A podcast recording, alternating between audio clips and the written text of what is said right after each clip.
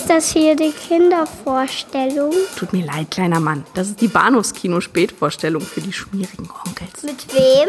Mit Patrick Lohmeier und Daniel Gramsch.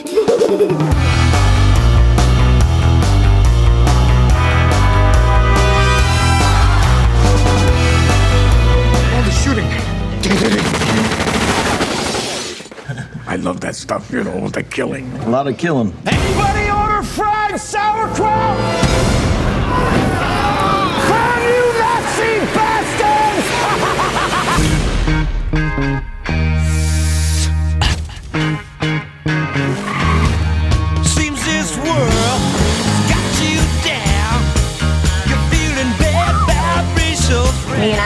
No, I'm a stuntman. Girl, look at me. So you still with Rick, huh? Still here. You can do anything you want to him. I hired you to be an actor, Rick, not a TV cowboy.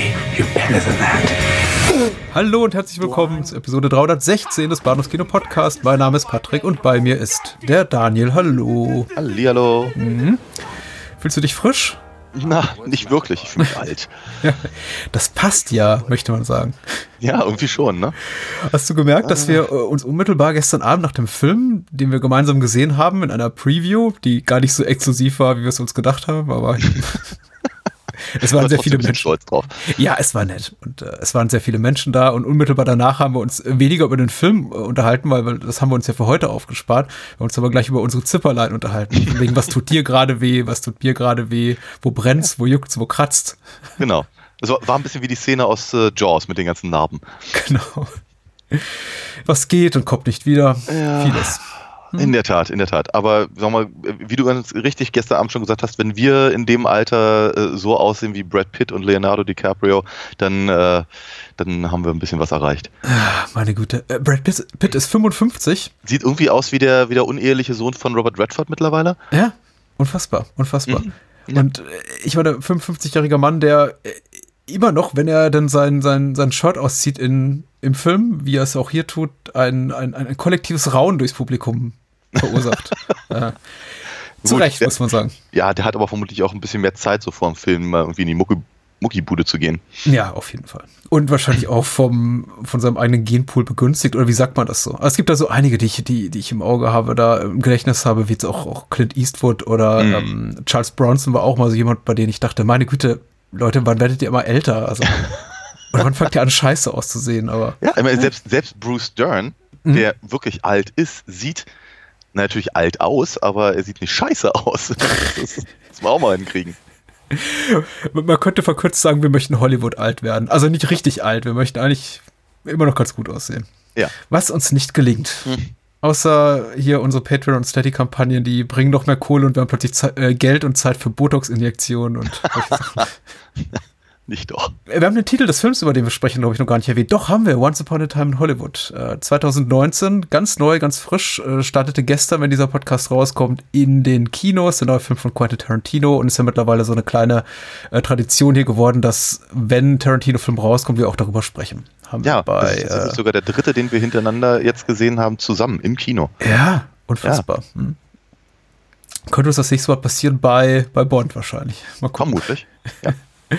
Und äh, wir nehmen natürlich auch die Gelegenheit gerne wahr, über diesen aktuellen Film zu sprechen, weil es so gefühlt einer von drei potenziellen Sommerblockbustern ist oder sagen wir Sommer-Mainstream-Filmen, die nicht von Disney kommen. Mhm. Und äh, das ist ja durchaus mal unterstützenswert. Ja. So. Äh, Tarantino muss man sagen, hat zu Sony gewechselt, dass er nicht mehr bei, bei Miramax oder Miramax ist, ist jetzt nicht verwunderlich und Ja. So ist das nun mal. Wir sprechen ein bisschen über seine Karriere oder darüber, wie wir ihn in den letzten Jahren wahrgenommen haben, so ein bisschen auch zum Diskurs über Tarantino schaffen im Allgemeinen, so im Vorfeld des Films, aber wir spoilern erstmal nichts und wir weisen dann auch ausdrücklich darauf hin, wenn wir uns in so äh, Spoiler-Territorium bewegen. Oder wie machen wir das? Was denkst du? Ja, so, so sollte das irgendwie aus Fairnessgründen sein. Wobei ich jetzt nicht unbedingt der Meinung bin, dass es da so großartige Plot-Twists gibt, Mhm. wegen denen man jetzt also sagen könnte, verdammt, jetzt kann ich mir den Film nicht mehr angucken, ich weiß ja schon alles. Weil ich glaube, darum geht's in dem Film auch gar nicht. Ach, das ganze Thema Spoilerphobie ist ja sowieso ein eigenes. Ich meine, wir haben ausführlich darüber geredet, schon vor Jahren, glaube ich, eine eigene Podcast-Episode dazu gemacht.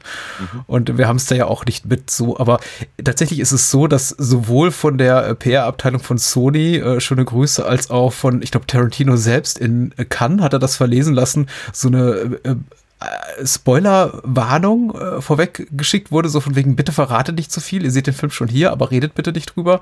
Und da ging, glaube ich, auch ein, eine Ansammlung von Buhrufen so durch den Saal, wenn ich mich recht äh, entsinne, in Cannes dieses Jahr, weil ich glaube auch alle ziemlich angefressen waren von diesen ganzen, das betrifft ja auch die Marvel-Filme, äh, diesem vorauseilenden Gehorsam, dem man da folgen muss, so von wegen, Ja, ja. ihr dürft äh, die Filme zwar sehen, aber ihr dürft nicht drüber reden. Verratet sich euren Freunden. Ja, ja. Wenn ich da an äh, äh, Weird Al Yankovic denke, Nature Trail to Hell, na, das war auch schon in den 80ern irgendwie witzig, äh, von wegen ähm, verratet nicht das, das geheime Ende und so. Also, ich möchte mal ganz ehrlich sagen, das ist nichts Neues, aber ich habe so das Gefühl, in Zeiten des Internets äh, ist das halt alles noch ein bisschen schwieriger geworden. Und vor allem, was mich halt daran so ärgert, ist diese komische Vorstellung, dass wenn ich weiß, was in dem Film passiert, gehe ich nicht mehr rein oder habe Mhm. keinen Spaß mehr dran. Wie ich immer wieder erzähle und neulich auch, als wir über, über den ersten Psycho gesprochen haben, ich kannte den Film auswendig, bevor ich ihn überhaupt gesehen habe und Na fand ihn klar. trotzdem spannend. Also was soll der Scheiß? Ja, klar. Ähm, äh, noch so ein Spoiler. Ich habe mich selber gespoilert mit Game of Thrones. Ich habe die Bücher gelesen und ich wurde tatsächlich von einem Menschen, den ich jetzt auch nicht namentlich nennen möchte, gefragt, wie kannst du auch noch Spaß an der Serie haben, dass du die Bücher gelesen? Und ich dachte, ja, ähm, Liegt halt vielleicht nicht immer nur an Plot und Story, also von daher. ja, ich, ich weiß nicht, was diese Menschen für Leben führen. Ganz ehrlich. Ja. Aber das sind wahrscheinlich auch die Menschen, die sich da bei YouTube äh, Sachen angucken wie hm, hm, hm, Ending Explained oder so. Nee. Weil, sie so wenig bereit sind, sich mit irgendwas intellektuell auseinanderzusetzen, dass sie Natürlich. da noch ein bisschen, ein bisschen Hilfestellung brauchen. Ja, ich meine, das ist ja das, ist ja das, das, das, das äh, Dreckige an der Sache. Ich habe irgendwann mal Filmwissenschaft studiert, damit ich, wenn ich über Filme rede, Ahnung habe und äh, vielleicht auch mal recht. Ähm, und seitdem ich da raus bin aus der, aus der, aus der Uni, unterhalte ich mich, also außer mit dir natürlich, vor allem mit Leuten, denen das ziemlich scheißegal ist, weil die interessiert ja nur, ob es irgendwelche Plotholes gibt oder dass irgendwas sinnlos wäre oder hätte der und der das und das gemacht, dann wäre der Film ja ganz anders gelaufen. Und das ist nicht so die Ebene, auf der ich mich normalerweise gerne unterhalte. Verstehe. Wie viel, wie wenig, inwieweit hast du mit Quentin Tarantino gelebt in den letzten Jahren, seit wir gemeinsam Hateful Eight gesehen haben? Äh, Null. Haben über null. Ja, null. Aber du hast deine Filme wieder gesehen. Wir haben zum Beispiel in einer wunderbaren Patreon Steady Bonus-Episode über Pulp Fiction geredet. Richtig. Spendet bitte viel, viel, viel, viel Geld. Und man sich an.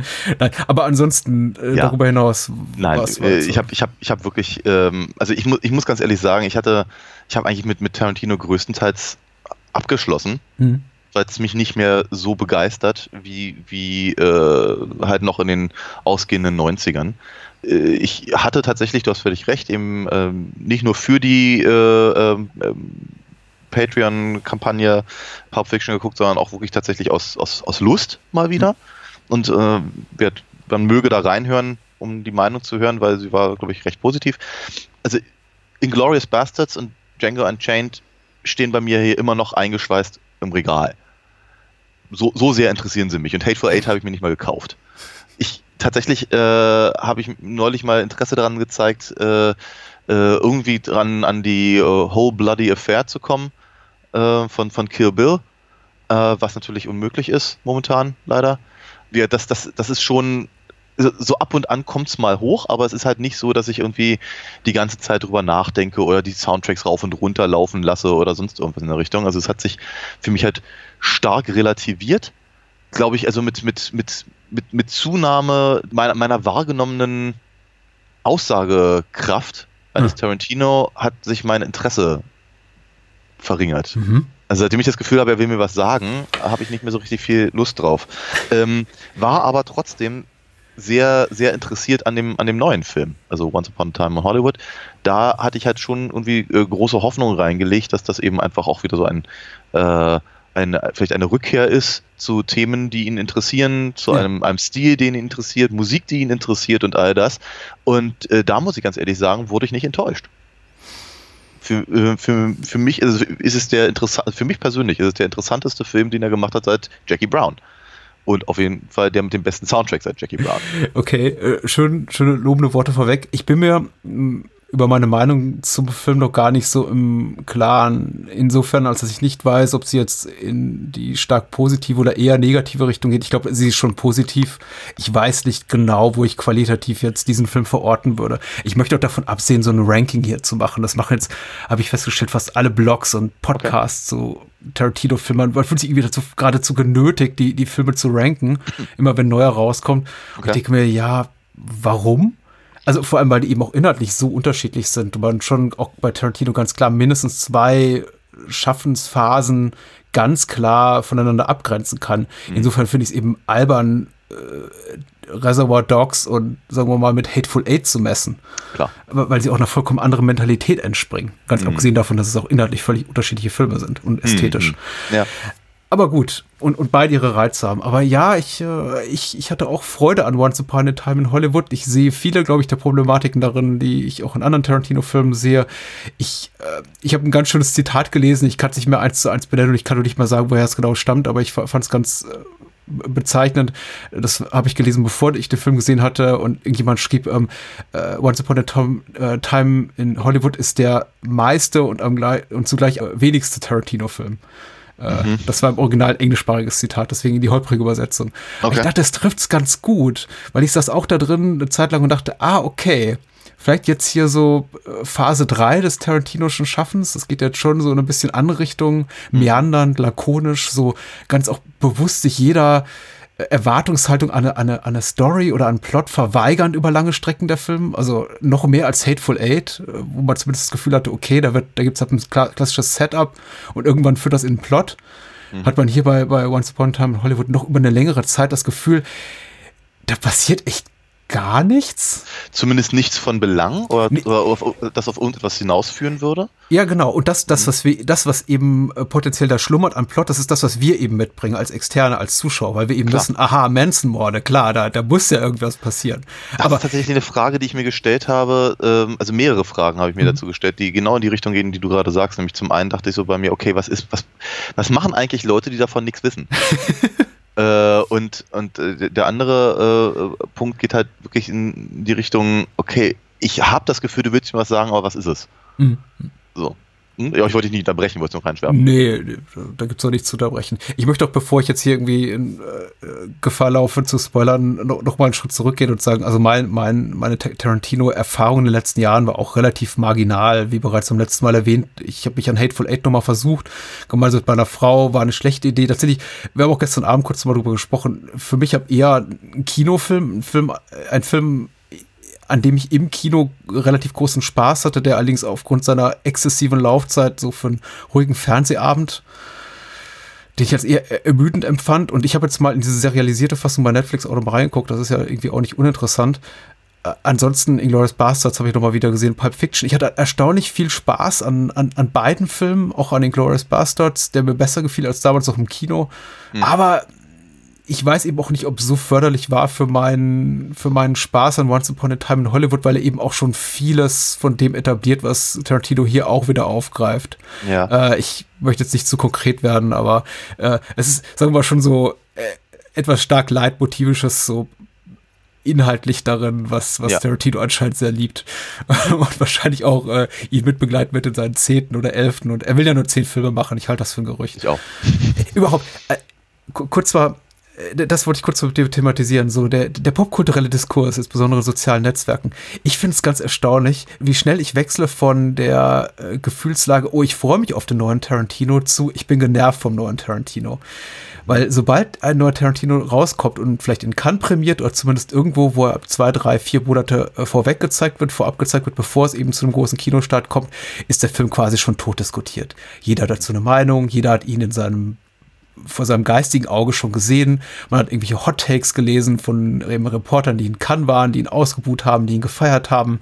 Äh, Shannon Lee, die Tochter von Bruce Lee, schreibt irgendwie ein Think Piece dazu zum Porträt ihres Vaters in dem Film. Die Meinung kann man teilen oder nicht. Man, man, man teilt sie aber auch äh, im Angesicht der Tatsache, dass man eben den Film noch nicht gesehen hat und so weiter und so fort.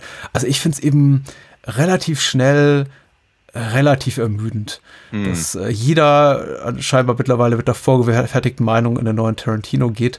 Und äh, wenn da der Film da ist, bin ich meistens an einem Punkt, und ich glaube, mit Hateful Eight ging es mir ähnlich so, weil da äh, hat mich, glaube ich, diese ganze Roadshow 70 mm Experience-Ding so genervt irgendwann und dieser Hype darum, so von wegen, ich habe Karten und du nicht, Ella Badge, äh, dass ich, al- als der Film dann losging, schon dachte so, äh, ja komm, jetzt zeig mir das Scheißding endlich. Und, und wie gesagt, also ich sitze dann drin und habe dennoch meinen Spaß, aber ich muss erstmal wieder aus dieser Gefühlslage, der Gefühlslage entkommen. Ja, eigentlich reicht's mir fast schon wieder. Ja, okay. Und, und das, das pflanzt sich eben fort, dann so die Früchte, die das trägt, ist, was macht Tarantino als nächstes? Dann so der nächste Schritt der Diskussion, macht er dies, macht er das, jetzt macht er irgendwie angeblich einen Horrorfilm, davor will er angeblich einen neuen Star Trek-Film produzieren und wir alle wissen, nichts davon wird der Fall sein. Es ist immer so. Wir haben alle paar Jahre immer die gleiche Diskussion mit, oh, er macht jetzt einen Bond, dann macht er irgendwie eine, eine, eine Comic-Verfilmung und dann macht er einen Horrorfilm und dann macht Ja. er, jetzt macht er angeblich Star Trek, aber nur ein Star Trek, in dem irgendwie hundertmal Fuck gesagt wird. Ich, ich, fand, ich, fand, ich fand ja, ich fand ja die schönste, das schönste Gerücht, dass er Faster Pussycat Kill Kill äh, neu verfilmen will. Ja, genau. Genau. Ja. Äh, Als, als hätte Tarantino jemals Ambitionen gehabt, Sachen zu remaken. Also, Mhm. und, ich, und ich meine, selbst wenn das tun würde, hätte es nichts mit dem Original zu tun, wissen wir. Natürlich also. nicht. Ja. Ja. Ge- Geht's dir auch auf den, auf den Keks? Nee, ich krieg's nicht so sagen, mit. Okay. Ich krieg's einfach nicht so mit. Ich versuche da eigentlich normalerweise einen großen Bogen drum zu machen. Ich, ich glaube, ich kriege halt immer nur so, so, so, so, keine Ahnung, so auf Facebook oder sowas, irgendwelche komischen gesponserten oder vorgeschlagenen Sachen, die ich dann ganz, ganz schnell wegscrolle, weil ich denke, es ist mir zu doof. Dafür, dafür halte ich mich dann doch zu, für zu intelligent. Ähm, und ansonsten kriege ich tatsächlich eben wirklich ganz, ganz wenig mit, es sei denn, ich suche direkt danach und das tue ich halt normalerweise nicht, bevor ich nicht den Film gesehen habe. Von daher bin ich selten halt dann so ausgelaugt, wie du es gerade beschrieben hast. Äh, Es ging mit dem Ausloggen diesmal. Also mittlerweile weiß ich, wie man Worte oder Begrifflichkeiten mutet bei Twitter und dann ist es irgendwie auch, in- ist es auch in Ordnung. Mhm. Aber äh, es ist tatsächlich so ein. Äh, es gab früher bei Ain't It Cool News diese Threads und ich glaube, das gibt es immer noch, einfach diese Kommentarspalten. und ich glaube, der größte Sport für die richtigen Hardcore-User war einfach der erste Kommentator zu sein. Ja, ja. Und da stand meist drin im ersten Kommentar auch First. Ja. Und äh, mir kommt es jetzt wieder ein bisschen vor, als rutschen wir genauso im sozialen Social-Media-Diskurs, also insbesondere auf Twitter, das ist das, was ich bekomme, da, da wieder rein, dieses so, ja, ich, ich habe schon eine Meinung, bevor sie irgendjemand anders hat. Und ich habe noch nicht gesehen, aber ich weiß schon alles dazu. Der, der neueste Sport ist dann eben entsprechend Meinungen, Think Pieces, einfach manchmal auch nur ein Rant oder eine, ein Review von einem Kommentator oder Rezensenten, Rezensentin aufzugreifen äh, popkulturellen Figur und die dann irgendwie zu teilen mit seinen Freunden zu sagen, ja, genau das ist es. Und das fand ich jetzt extrem ermüdend. Wie gesagt, das fand ich jetzt besonders präsent. Äh, beim letzten Mal war es die 70 Millimeter Sache, wo ich dachte so, ja, ja, okay. Äh, wo dann eben Menschen ankamen mit so einer äh, fast schon elitistischen Meinung, dann sagten so, hast nicht in 70 Millimeter gesehen, hast ihn gar nicht gesehen. Ich dachte so, äh, genau. Und jetzt geht ihr wieder nach Hause Netflix gucken, also. All die guten Filme, die ich im Kino gesehen habe, habt ihr nicht gesehen, weil ihr zu jung seid. So, da. äh, gut, egal. Das, Okay. das flog mir gerade im Kopf rum. Ich will ja, Ja, nicht natürlich, spoilern. natürlich. Ich finde, ich finde, ich finde halt, ich finde es halt, also was, was mich halt tatsächlich, aber das ist glaube ich nicht, also bei Tarantino ist es vielleicht glaube ich noch eine andere Nummer, weil muss nur aufs Klo gehen und, und ihm wird ein Meisterwerk beschieden. Und das mag dann halt, wie soll ich sagen, ich habe immer so das Gefühl, so eine Sachen sind dann immer besonders edgy. Ja, wenn man dann irgendwie anfängt dran rumzukratzen und dann sagt irgendwie im Übrigen, ja, wenn man aber mal aus der und der Perspektive drauf guckt, dann ist es gar nicht mehr so toll und dann haben wir hier Probleme und dann müssen wir mal drüber reden. Und das, wie soll ich sagen, das ist halt ein, das ist, wie hast du es gerade gesagt, ein Sport. Wenn, wenn man was im, im, im Filmstudio lernt, lernt, dann ist es ja dann doch, dass man halt im Prinzip jede Perspektive in irgendeiner Form auf alles anwenden kann. Hm. Und da kommen durchaus interessante Sachen bei raus. Das ist durchaus, durchaus richtig, wenn man halt verschiedene Filmtheorien anwendet, um, um mal äh, äh, sich so, eine Sachen genauer anzugucken. Aber ich finde das halt oftmals sehr ermüdend. Einfach zu sagen, also, zu, also ich habe ich hab das nicht gelesen, ich habe keine Ahnung, ob es irgendeiner gesagt hat, aber jetzt irgendwie äh, zu sagen, irgendwie im, im neuen Tarantino-Film ist kein einziger schwarzer Schauspieler dabei. Ja. Und ihm daraus jetzt zum Beispiel einen Strick zu drehen, wäre sehr, sehr einfach, weil es ist wahr, es ist kein einziger Schau schwarzer Schauspieler dabei. dass, dass, dass er davor, also vor zwei Filmen Django Unchained gemacht hat, wo äh, nur eine Handvoll äh, weißer Schauspieler drin auftaucht, da, ist dann vermutlich uninteressant. Aber daraus wird ihm dann, würde ihm dann vermutlich wieder ein Strick gedreht werden können, Ja. wenn man halt nur die entsprechende Perspektive ansetzt. Hm. Ob sie was bringt, ist eine andere Frage. Also mit anderen Worten, was, was, welche, welcher gesellschaftliche Kontext soll über diese, diesen Perspektivwechsel äh, äh, überhaupt äh, erreicht werden? Oder warum, warum ist Kontextuierung eigentlich so unpopulär geworden? Das ist Ja. eine andere Frage, die, die, die, sich- die sich mir stellt. Ja. Und äh, wenn man eigentlich immer nur, nur, nur praktisch seine eigene Perspektive aus der eigenen aktuellen Situation anwendet, um egal irgendetwas zu be beurteilen, ob das jetzt äh, künstlerisch oder historisch oder politisch oder äh, sozial ist, dann wird und den Kontext darüber vergisst, dann hat man oftmals ein leichtes argumentatorisches Problem, glaube ich. Ja, ja, klar, klar. Wie sagte schon Krakauer, Kontext, Baby, Kontext. Das ist absolut richtig. Aber natürlich, das Internet ist ein Ort der einfachen Wahrheiten. Deswegen ist es natürlich unglaublich leicht zu sagen, so, ach, guck mal hier, wir haben die, die, ähm, die Dialogzahlen von Margot Robbie hier als Sharon Tate gezählt und es sind nur 14 und Brad Pitt hat 134. Also reden wir hier von einer äh, misogynen Drecksuppe von Film. Das ist äh, die, die, die kein Interesse hat an ihren, an ihren weiblichen Figuren. Und ich Ja. finde sowas dann irgendwie auch doch immer ganz amüsant. Also äh, sowas auch zu bemessen an, an, an Zahlen oder kurzen Ausschnitten, irgendwelchen statistischen Erhebungen oder der Ach, Tatsache, dass ich- irgendwie. Ich, ich finde sowas nicht amüsant. Ich kriege davon irgendwie ein Magengeschwür. Das ist nicht gut. Ja, es ist auch, ist auch schwierig, da tatsächlich dagegen zu argumentieren, ohne das Werk vorher gesehen zu haben, weil die Menschen, die eben solche Wahrheiten, äh, also subjektive Wahrheiten, will heißen gar keine Wahrheiten, schreiben, sind nicht daran interessiert an irgendeiner Art von Austausch. Sie wollen eben nur einfach ihre Meinung nach außen tragen und die eben auch Ja. nicht widerlegt sehen. Und in dem Moment, wo du eben ankommst, äh, mit, aber gucke mal, man muss das Ganze zwar ein bisschen differenziert betrachten, ähm, entpuppen sie sich dann eben als, als heimlicher Trump-Wähler. mit, mit, mit, mit einer roten MAGA-Kappe auf und die gar kein, gar kein Interesse daran haben, irgendwie sich damit äh, auseinanderzusetzen, damit, dass das, was sie gesagt haben, konnte vielleicht doch nicht der Wahrheit entspricht. Äh, Es ist halt, ich, egal. Also, wie, wie bei jedem Tarantino-Film, auch das kann man, glaube ich, spoilerfrei verraten, könnte man Once Upon a Time in Hollywood an mindestens 10, 20, 50 Stellen einen Strick aus seiner eigenen Existenz drehen, so im Sinne von, wie wurde eigentlich diese Person porträtiert? Was habt ihr eigentlich mit, ihr mit dem gemacht oder mit der gemacht? Und wieso, gut, Sharon Tate darf wenig sagen. Roman Polanski darf gar nichts sagen in diesem Film. Ich glaube, Ja. er, er darf vielleicht mal Hello sagen oder sowas. Oder im, Im Auto sitzen, vorbeifahren. Und das Und wenn- war's. Und wenn, wenn, er, wenn er was gesagt hätte, hätte man sich vermutlich über seinen Akzent aufgeregt. Ja, natürlich, natürlich. Und äh, natürlich spiel- spielt der Film auch 1969, was sowieso ein Affront ist, weil der, der Film gibt da deswegen auch gar nicht die Möglichkeit, sich mit seinen späteren Verbrechen auseinanderzusetzen. Ja. Also das ist ja auch unverschämt. Also warum fehlt dieser Zeitsprung am Ende des Films, wo dann die Texttafel kommt mit fünf Jahre später? Also, das ist äh, Okay, über einiges wird zu reden sein, über anderes vielleicht auch nicht. Ähm, ich, ich bin gespannt drauf, wo, wo uns dieser Abend hinführt. Ja, zum Filmgespräch erstmal, glaube ich, führt uns die Tatsache, dass vor rund zwei Jahren, glaube ich, bekannt wurde, dass Tarantino einen Film macht über die Charles Manson-Morde. Über die Manson-Morde muss man ja sagen, weil Charles äh, hat die ja nicht alle höchst, höchstpersönlich verübt, äh, sondern hauptsächlich seine Jünger auf sein Geheiß. Und ich glaube, da juckt es schon einigen Leuten so in ihren Fingerchen, die über der Tastatur schwebten, im Sinne von, oh Gott, das kann ja nur in die Hose gehen. Also äh, klar, über, über Sklavenhalter kann man sich lustig machen und die reihenweise abknallen, über Nazis sowieso, finde ich auch total in Ordnung. Aber was kann äh, jemand wie Tarantino äh, hinzufügen, dieser, dieser furchtbaren menschlichen Tragödie, dass da irgendwie eine Frau, die im achten Monat schwanger ist und ihre Freunde abgemetzelt werden von einer quasi Sekte, die auch noch ja faschistoide Züge trägt und glaube ich auch plate, dieses, dieses Gewaltverbrechen der, der Black Panther Bewegung anzuhängen. Also auf allen Ebenen mega Arschlöcher, die mutmaßlich auf allen Ebenen guten Menschen etwas ganz, ganz Schlimmes antun. Sie nämlich umbringen. Und dann kommt Quentin Tarantino und sagt, so, ich mache jetzt dazu wieder einen meiner geilen Gewaltfilme mit ordentlich Blut und Flüchen und coolen Sprüchen.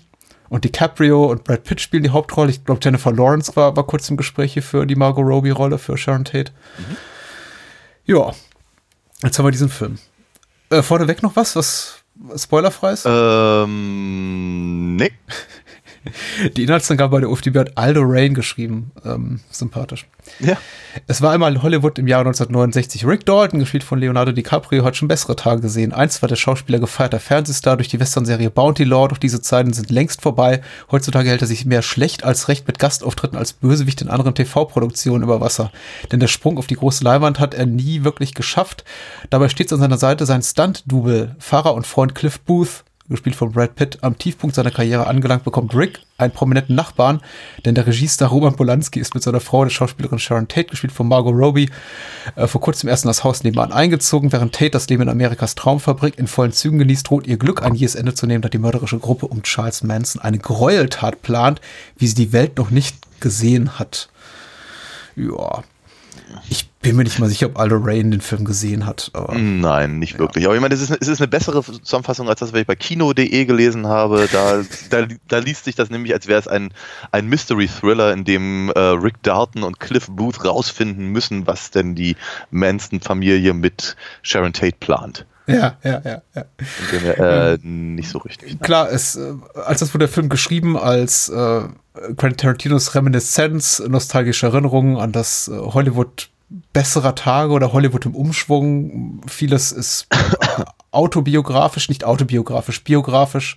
Ja, die Figuren, die wir sehen, sind zum überwiegenden Teil real oder basieren auf realen Figuren, äh, zum allergrößten Teil, inklusive eben auch äh, Mm, Sharon Tate und doch, ihrer doch. Begleitung, den Anwesenden am Mordabenden Jay Sebring, ihr Friseur und ehemaliger Liebhaber, gespielt von Emil Hirsch und eben auch die äh, beiden anderen Anwesenden bei der kleinen Party, bei dem kleinen Get-Together. Also tatsächlich, e- ehrlicherweise, mit Ausnahme von Leonardo DiCaprio, Brad Pitts Figur und sagen wir mal, ähm, so, so, so, so ein, zwei Nebenfiguren, sagen wir mal, so bei, bei den, den Stunt-Leuten, laufen, laufen da halt eine ganze Menge äh, äh, Menschen rum, die halt wirklich äh, existieren oder zumindest was ähnliches sind wie so ein Amalgam. ja, Ganz, ganz kurz an der Stelle äh, ähm, ähm, Damian Lewis erwähnt, ja. der, der einen, einen Zwei-Minuten-Auftritt als Steve McQueen hat, was mich sehr gefreut hat, weil als ich den das erste Mal gesehen habe in Homeland, dachte ich so bei mir, das, das, der Typ sieht aus wie Steve McQueens Wiedergänger.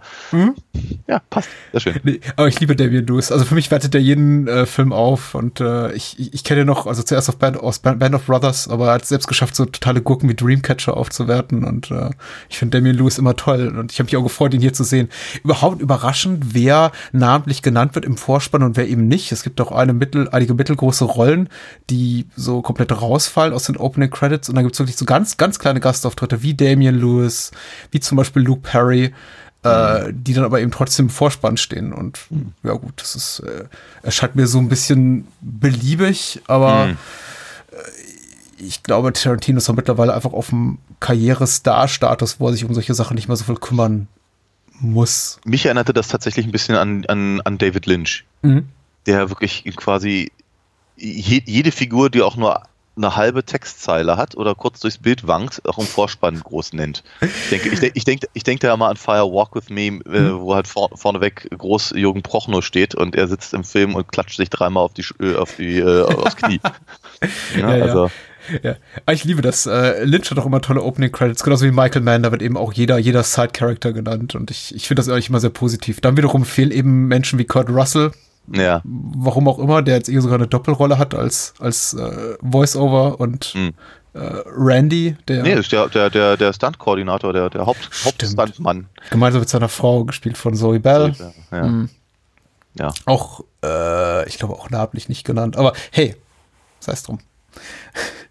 äh, ja, Amalgam von verschiedenen Leuten, äh, gu- guter Punkt. Rick Dalton und Cliff Booth, also DiCaprio und Pitt sind so eine quasi Burt Reynolds und Hal Needham Variante, also so auch auf äh, in, in dem zu dem Zeitpunkt ihres Schaffens, also Burt Reynolds so in seiner Phase bin jetzt nicht mehr der große TV-Star, aber habe auch noch nicht mein großes Actionheld come, äh, Comeback geschafft und Hal Needham so quasi als sein späterer Regisseur und äh, Stunt Koordinator, Stunt Double, derjenige, der ihm quasi so ein bisschen die Die Stange hält? die Stange hält dabei. Sehr, sehr schön. Ähm, und das war's auch, ja. Ansonsten überwiegend echte Figuren aus dem echten, aus der echten Hollywood-Geschichte, aber dann doch eben charakterlich mit Zügen belegt, die vollkommen der Fantasie von Ja, klar. Tarantino entsprungen sind. Ist, vielleicht ist das die, die, die leichteste äh, Erkenntnis und gleichzeitig der größte Spoiler. Äh, ist, glaube ich, im Titel. Ne? Ich meine, Once Upon a Time bezieht sich natürlich klar und deutlich auf, auf, auf äh, ähm, äh, halt, äh, Spiel mir das Lied vom Tod. Hm. Once Upon a Time in the West oder eben Once Upon a Time in America und sowas in der Richtung. Klar, dass das halt praktisch in so einer filmischen, filmischen äh, äh, Linie sich, sich sieht, in irgendeiner Form zumindest, äh, ist logisch, aber ich meine, es ist, äh, der, der, der Titel des Films zeigt ja schon hier, wir sehen hier ein Filmmärchen Ja. mein, mein, mein äh, sehr, sehr guter Englischprof damals hatte mal gesagt, Once Upon a Time, äh, beziehungsweise ähm, ähm, halt, es war einmal, ist eine ganz hervorragende, sehr clevere literarisch und literarischer Verweis darauf, dass das eben niemals stattgefunden hat.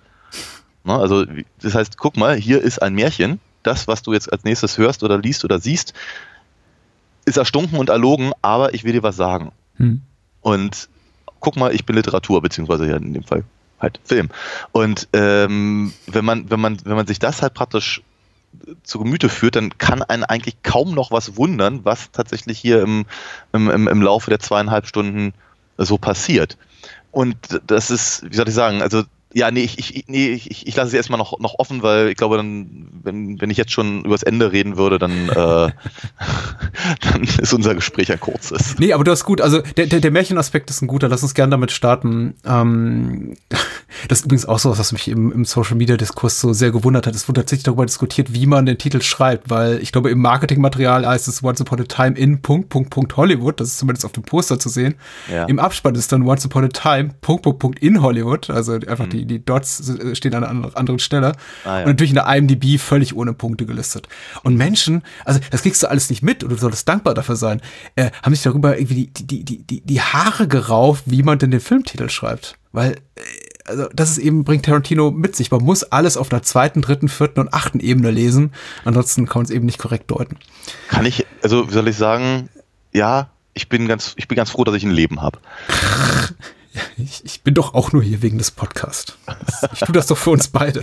Ja, ich weiß, ich bin auch sehr dankbar.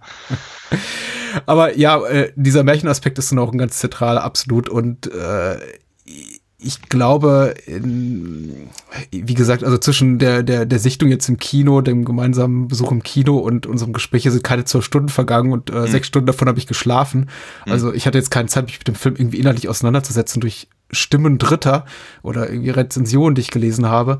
Aber was, was ich immer wieder so durchgehört habe, äh, man, man haucht es mir so zu, ist, äh, das sei doch das Ganze so eine Wish-Fulfillment-Fantasie und passt eben gut in diese Reihe mit Inglourious Bastards und Django Unchained, von wegen, wir nehmen mal wahre, tragische US-amerikanische oder europäische Geschichte, Weltkriegsgeschichte, wie auch immer, und äh, geben der einen positiven Spin, ein äh, brutales, aber doch irgendwie kathartisches, befriedigendes Ende, was eben die Welt zum Guten verkehrt.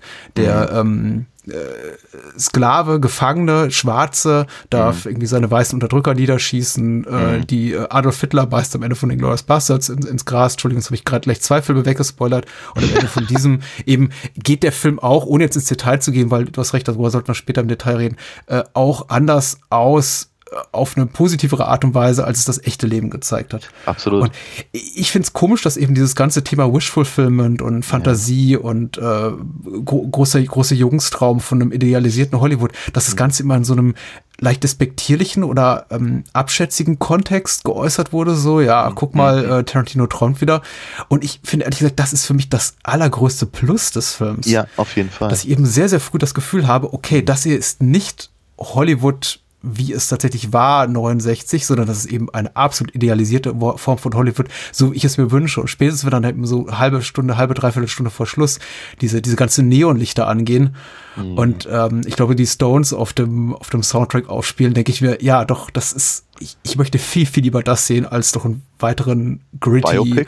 ja, ein weiteres Biopic darüber, wie, wie ätzend alles war und wie hart erkämpft alles war, sondern irgendwie, klar, ne, ne, schon ein Film, der nicht die, die, die Schattenseiten der Industrie äh, überspielt. Ich meine, wir sehen ganz deutlich, Brad Pitt lebt eben in einem, in einem, in einem gammeligen Trailer mit seinem Hund und, und, und frisst irgendwie Mac and Cheese aus der Dose oder aus der Packung.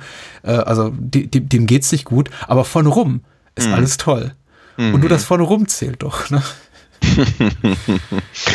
Ähm, ja, es ist, ein, es ist ein- es ist ein interessanter Punkt. Ähm, ich ich, ich sehe ich seh diesen Punkt auch. ähm, Ich würde ihn allerdings nicht Wish Fulfillment nennen, äh, sondern ich glaube, es ist schon Tarantinos, ähm, äh, also wenn, wenn, wenn, er eine Aussage hat, dann ist es eben die, die Möglichkeit, die das Kino bietet.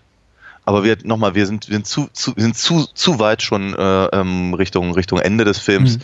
Ähm, das würde ich eigentlich gerne alles aufschieben. Ähm, mich, mich interessiert erstmal im, An, im ersten Teil äh, die Art und Weise, wie das alles dargestellt wird. Also praktisch welche, was für eine 70er oder vielmehr End 60er äh, zeigt uns Tarantino eigentlich. Und ähm, da geht er eben auch ganz interessante Wege, weil er, weil er schon, weil, weil, weil, weil er es schon aus unserer Perspektive, also, also aus einer aktuellen Perspektive zeigt. Äh, ja, es ist, ist, ist, ist ein bisschen, also die, die, die Mode scheint so ein bisschen durch. Die, teilweise ist das Filmmaterial äh, entsprechend bearbeitet. Hm. Ähm, ich meine, er hat ja wohl offenkundig ganze Straßenzüge irgendwie ummodellieren Ja, lassen. Hm. um, um, um halt das, das irgendwie hinzubekommen. Äh, alles, alles schön und gut und gleichzeitig verfällt er aber nicht in so einen komischen Nostalgie, also nein, Nostalgie vielleicht doch, aber eben nicht, es wirkt, es wirkt halt nicht kitschig. Ja. Es, ist, es, es wirkt halt nicht wie, äh, also es ist schon mal gar keine Parodie wie Austin Powers oder sowas. Ähm, es, es, es- wirkt auch nicht wie, sagen wir mal, so gewollt und nicht gekonnt wie diese, diese, diese US-Fassung von ähm, Life on Mars Mhm. beispielsweise. Also, dass, dass- dass er eben zum Beispiel, dass er eben äh, über den Großteil des Films es vermeidet, ähm, äh, äh, DiCaprio und Pitt alberne Schlagersängerfrisuren zu geben, äh, ist, ein, ist, ein, ist, ein echter, ist ein echter Vorteil. Wenn er, irgendwann tut das schon, aber ähm, ja, dass, dass, dass die Leute eben. Es ist eben nun mal einfach auch so, ne? Sowohl Brad Pitt als auch Leonardo DiCaprio sind eben rein, rein von, von, von ihrem Typus her keine Leute, die halt so in den, in den, in den, in den 60ern Fernsehen oder Filme gemacht hätten Ja. äh, wird, da, da, hättest du halt wirklich äh, Peter Graves oder äh, Typen hinstellen müssen oder Ja. sowas. Ne? Ähm, oder, oder Shatner. Ähm, genau, aber auf jeden Fall gle gleichzeitig funktioniert der Film aber sehr, sehr, sehr, sehr gut, einfach in dem Grad an Nostalgie, den er da, den er da halt, ähm, walten lässt. Wird das, das zeigt sich dann eben auch durchaus durch Lederjacken mit Fransen äh, oder, oder, oder äh, senfgelbe Chevys oder was, äh, was er da fährt. Mhm. Ich glaube, es zeigt sich aber vor allem, also die Musik ist sowieso, ach meine Fresse, ich könnte mich, also ich bin, ich, ich, ich warte ja nur darauf, dass, dass äh, hier irgendwie mein lokaler Mediamarkt aufmacht, damit ich mir die scheiß CD kaufen kann, weil es ist wirklich, das ist der, der großartigste Soundtrack seit ernsthafterweise Jackie Brown. Ähm, so, jedenfalls, äh, aber ich habe so das Gefühl, er, hat, er, nimmt, er nimmt eben auch so eine ganz, ganz seltsame Perspektive ein. Ähm, viele der, der Einstellungen sind halt sehr klassisch, klassisches Kino, nicht sehr interessant. Mhm. Also er macht jetzt keine, keine äh, er, er erfindet die, die, die, die, die Filmkunst nicht neu hier, aber ich habe immer das Gefühl, es ist der, es ist, es ist ein, ein, ein, ein Blick, wie, wie ihn ein kleiner Junge hat Ja. auf die Welt. Das ist halt, es, ist, es wirkt alles sehr, sehr überlebensgroß. Mhm. Wenn, wenn, keine Ahnung, wenn, wenn, wenn ich heutzutage durch die Stadt gehe, sehe seh ich alles in logischerweise aus einer etwas höheren Perspektive als damals, als mit, keine Ahnung, 5, 6, 10. Na, und ich habe oftmals so das Gefühl, dass diese, dass diese Einstellungen, die er, die er halt wählt, äh, sehr, also vor allem, wenn man, wenn man die Stadt selber sieht, nicht, nicht unbedingt so in den, weiß ich, keine Ahnung, in den Partyszenen oder sowas. Und er hat ja auch gerne mal irgendwelche, irgendwelche Kamerafahrten, die von, keine Ahnung, äh, über das, über das, äh, dieses Drive-In Ja, Kino richtig. zum, zum, zum, zum Trailer führen und sowas. Aber wie gesagt, also, sobald, sobald halt äh, ähm, Cliff irgendwie im, im, im Auto unterwegs ist und man die Stadt eben tatsächlich mal sieht, habe ich immer so das Gefühl, dass es, es, es, es wirkt halt wie eine Erinnerung. Ja, und ich finde, er emuliert ganz gut das. Das ist zumindest meine persönliche Wahrnehmung, die kann auch komplett falsch sein und irgendjemand wird mir jetzt was husten und sagen, nee, du hast einfach nicht genug 60er Jahre US-Kino gesehen, das in Hollywood oder in LA spielt. Aber mein Gefühl war immer, ja, das könnte tatsächlich auch einem Film dieser Zeit so oder so ähnlich entsprungen sein. Was ja auch passt zu einem Film, der ständig andere Filme und TV-Sendungen referenziert, die auch zum Ja. großen Teil eben der Realität entsprangen. Äh, insofern auch, dass eben das die Art und Weise, wie er LA zeigt, oder eben den Stadtteil von LA, um den es hauptsächlich geht, Hollywood, äh, niemals in so einer anhimmelnder, anhimmelnde Art und Weise dabei verfällt, sowas, ja, was als sei es irgendwie ein, ein, ein heiliges Gut, das man nicht antasten sollte und irgendwie möglichst hübsch in Szene gesetzt werden soll. Was stimmt ist, es sieht alles verdammt gut aus. Also die, die Gehwege äh, sind sauber, die Straßen nur gesäumt von überwiegend schönen Autos, die äh, Neonreklamen leuchten grell, aber die Art und Weise, wie Tarantino das eben einfängt, beziehungsweise auch sein, sein Kameramann Robert Richardson, ist auf eine Art und Weise, die eben gar nicht so dieses, ähm, wir bleiben jetzt mal kurz, wir halten jetzt mal kurz inne, um einfach die Schönheit dieser Stadt auf uns wirken zu lassen hat. Es wird schon so als, als, als eine Selbstverständlichkeit wahrgenommen. Also der Film äh, gibt uns genug Möglichkeit, die Stadt wahrzunehmen, aber hält niemals an und sagt, ach guck mal, guck mal, hier, da haben irgendwie zehn, zehn Set-Designer und, und Bauleute äh, eine Woche oder drei dran gearbeitet, um dieses Gebäude so zu rekonstruieren, dass es möglichst authentisch nach 1969 wieder aussieht.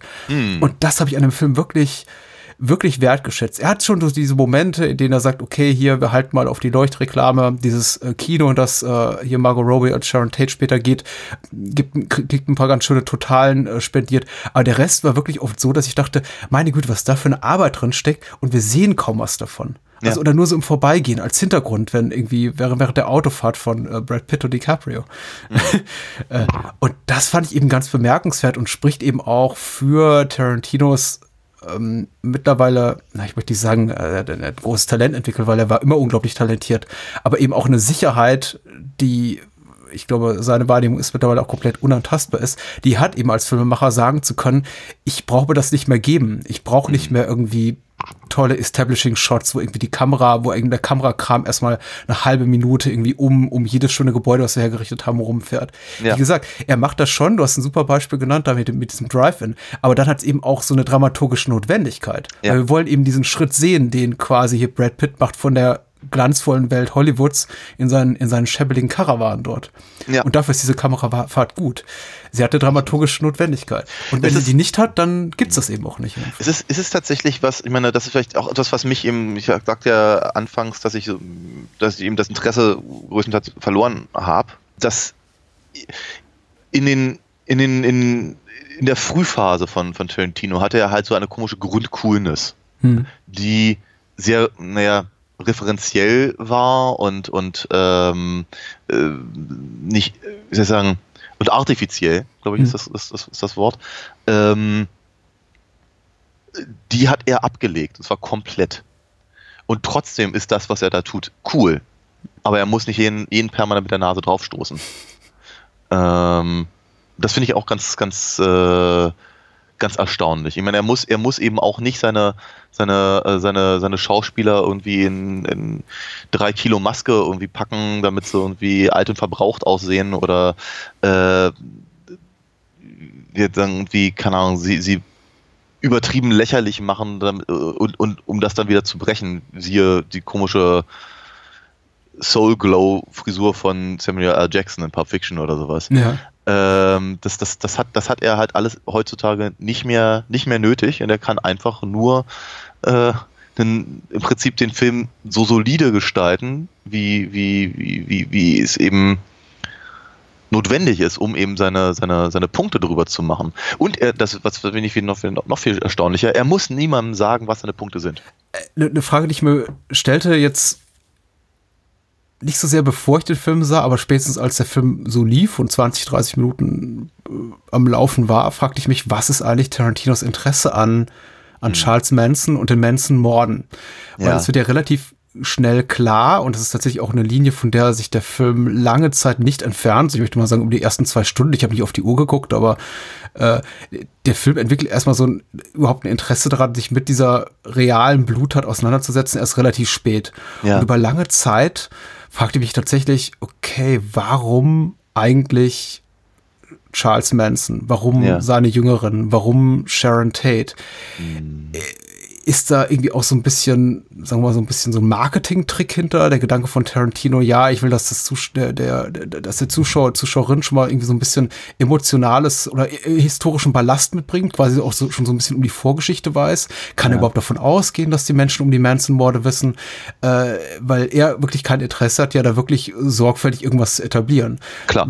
Das ist, ja. Es ist ein, Ich, ich, äh, ich glaube, es ist sehr komplex. Es ist sehr komplex. Ich hatte mir eine, eine ähnliche Frage habe ich mir auch gestellt. Äh, allein schon deswegen, weil eben Charles Manson nur einmal ganz, ganz kurz auftaucht. Er wird auch nie namentlich erwähnt. Es wird immer nur gesagt, ach, hier, Charlie hat dies und das gesagt. Und genau. ja, genau. einmal- Ja, genau. Die, die, Fra die Frage ist total berechtigt. Ich, ich, ich glaube für, für Tarantino, abge äh, abgesehen davon, dass ja, 1969 ist eine Menge passiert, ich glaube, ich glaube da, das ist eine Zeit des, des Umbruchs in Hollywood ja auch durchaus gewesen. Es gibt ja diese wundervolle Szene, in der ganz, ganz, ganz kurz nur ähm, irgendwie Sharon Tate äh, äh, sich darüber wundert, dass es halt irgendwie eine, eine, eine, eine, eine Pornopremiere Ja. gibt. Also, was ich sich nicht hat vorstellen können, dass es für Pornofilme eine Premiere gibt, aber im Digga, klar, äh, Deep Throat, Behind the Green Door, diese ganzen Was, Sachen. sagt- wie, wie nennt Was- das? The Dirty Theater oder Dirty Cinema? oder Dirty so, ja. Movie, sagt er. Dirty ja. Movie. Ähm, und so, ich meine, dass, dass sich sowas halt etabliert hat. Ich meine, kurz, kurz vorm New Hollywood stehend, äh, nicht zuletzt natürlich auch, auch ähm, äh, wie soll ich sagen, du- durch, durch die Arbeit ihres Mannes, also Roman Polanski, ja selber auch zumindest mit initiiert oder, oder, oder, oder unterfüttert. Hm. Äh, Rosemary's Baby wird halt direkt ja angesprochen. Da, ich, glaub, ich glaube, da ist halt eine Menge passiert in der, in der, in der Phase, in der Zeit. ja. Ähm, und im, im, Prinzip ist es ist, ist für Tarantino, so sehe ich das zumindest, äh, diese Begegnung zwischen der, der fiktiven Figur von Rick Dalton mit äh, der ja echten Figur von Sharon Tate, genau halt praktisch der ähm, dieser so, eine Art Markierung dieses Umbruchs. Hm. Ne, Das, das, das, das alte Hollywood, in dem halt äh, jemand eben sowas wie, äh, wie, äh, wie heißt die Bounty Law, die Serie? Also im Genau, Prinzip sowas wie, hm. im Prinzip sowas wie rauchende Colts oder sowas. Genau. Ja, du, durchaus halt auch ja ins Filmfach wechseln äh, kann, aber dann irgendwie nur noch, nur noch mi- miese, miese Rollen halt wieder im Fernsehen spielt und dann eben die, den, den, den, den Lockrufen von, von, von Carbucci folgt nach, nach Italien, was ich eine echt süße Idee fand. Was nicht das Schlechteste ist, ja. Nein, nein, überhaupt vorstellen. nicht. Ganz im Hm. Gegenteil. Äh, wie, wie, wie, er, wie er auch zum Beispiel gezeigt wurde in diesen sehr, sehr hübschen Fake-Postern mit Telly Savalas und, und, The second best uh, maker of uh, Spaghetti Westerns. ja, Antonio Margheriti wird auch genamedropped. Ich glaube, Leone machen sie nicht, dafür gibt es dann irgendwie so einen anderen Fantasienamen, aber jeder weiß, wovon wir reden, ja. sehr, sehr, sehr hübsch, sehr schön. Genau, aber wird also trotzdem eher, eher eben fertig mit der Welt, raucht, säuft, kommt nicht mehr wie auf die, auf, auf, auf, auf die Beine. Äh, eig- eigentlich mehr oder weniger am Ende seiner Karriere. Ähm, und Sharon Tate und eben de, und, und, Roman Polanski natürlich äh, mit dabei. Äh, eben äh, jung, dynamisch, ganz am Anfang im Prinzip. Äh, zumindest in Hollywood. Ja. Ähm, und ich, ich glaube, ich glaube, dieser, dieser, dieser Gegensatz, den interessiert äh, äh, Tarantino halt sehr. Ne? Es, es, gibt, es gibt viele, viele so einer, so einer Parallelszenen, wie, was ich, keine Ahnung, äh, Rick und äh, Cliff gucken sich halt diese, diese äh, FBI-Folge da, da an in, in, im, im, im Wohnzimmer Klar. und äh, machen, machen sich auch ein bisschen drüber lustig, in, in gewisser Weise zumindest, äh, während halt Sharon Tate dann eben diesen, diesen äh, Dean Martin-Film mit sich selber anguckt im, in, dem, in dem großen Kino, in dem, Mhm. in dem äh, in diesem sehr, sehr, sehr, sehr, sehr, sehr schönen Saal mit dem, mit dem äh, großen Foyer und, und, und, und all dem. Und sie, sie, sie freut sich halt ehrlich über, über, über den Film, in dem sie halt ähm, äh, mit- mitspielen konnte. Und, so- und so eine Sache. Also ich glaube, ich glaube, dass es da halt diese, diese, diese Parallelität gibt oder diesen, vielleicht auch einen Bruch in gewisser Weise. Äh, und mit den Manson-Morden kommt da etwas rein, was eben genau das, im Prinzip diese Aufbruchsstimmung stört. Ja. Im realen Leben wie im Film natürlich. Die, die, die, die Manson-Morde sind halt sehr, sehr wichtig, glaube ich, für die, für die, für die Wahrnehmung äh, von diesem, diesem, diesem Jahrzehnt. Ich meine, diese, die, die, die, äh, die Hippie-Bewegung, Woodstock, all das, Ja, wo, wo, wurde natürlich einfach mal äh, ganz, ganz schwer getroffen durch diese selbsternannten Hippies, die dann aber eben äh, äh, schlimme Gräueltaten verübt haben. Und äh, was eben dann auch wieder so ein bisschen wird, es spielen halt sehr, sehr viele Sachen rein. Ich könnte mir, ich könnte mir vorstellen, dass, also, dass, dass gerade im, im, im, beim amerikanischen Publikum äh, die Manson-Geschichte präsenter ist Mhm. als vielleicht hierzulande. Ähm, aber ich glaube, sie ist halt ein einschneidendes Erlebnis und ich glaube, deswegen hat er das gewählt, um genau an dieser Stelle eben diese, äh, diese, seine, seine Dualitätsgeschichte dazu erzählen. Ja, ja, ja. Es ist jetzt so ein bisschen, also es verletzt, verlässt auf jeden Fall die, die, die Ebene des filmischen Textes, deswegen möchte ich jetzt auch nicht, gar nicht so sehr drauf rumreiten. Ich frage mich eben, ob nicht auch Tarantino selber vielleicht ein bisschen bereut hat im Nachgang, das quasi so als Aufhänger se seines Filmes gewählt zu haben, beziehungsweise nicht das gewählt zu haben, sondern es im Vorfeld so früh kommuniziert zu haben. Das also ja, schon ja. irgendwie 2017, glaube ich, war, war das gesagt zu haben, hier, das ist nächste, in meinem nächsten Film geht es um die, um die Manson-Morde. Und Ja. seitdem hat sich eben jeder dran aufgehangen und auch jetzt ist es so, in dem Moment, wo Sharon Tate auftritt Mhm. und irgendwie Hippies am, zu Beginn durch die Gegend laufen und die werden so ein bisschen auch sinister dargestellt mit Slow-Motion-Einstellungen. Also am Anfang noch so ein Aber bisschen idealisiert. Es ist auch verführerisch, aber man, es, es hat auch eben sehr schnell etwas gruselig, bedrohliches und, und Wenn man- unterschwelliges. Wenn man weiß, worum es geht, tatsächlich, ja. Genau. Und, Und, hm?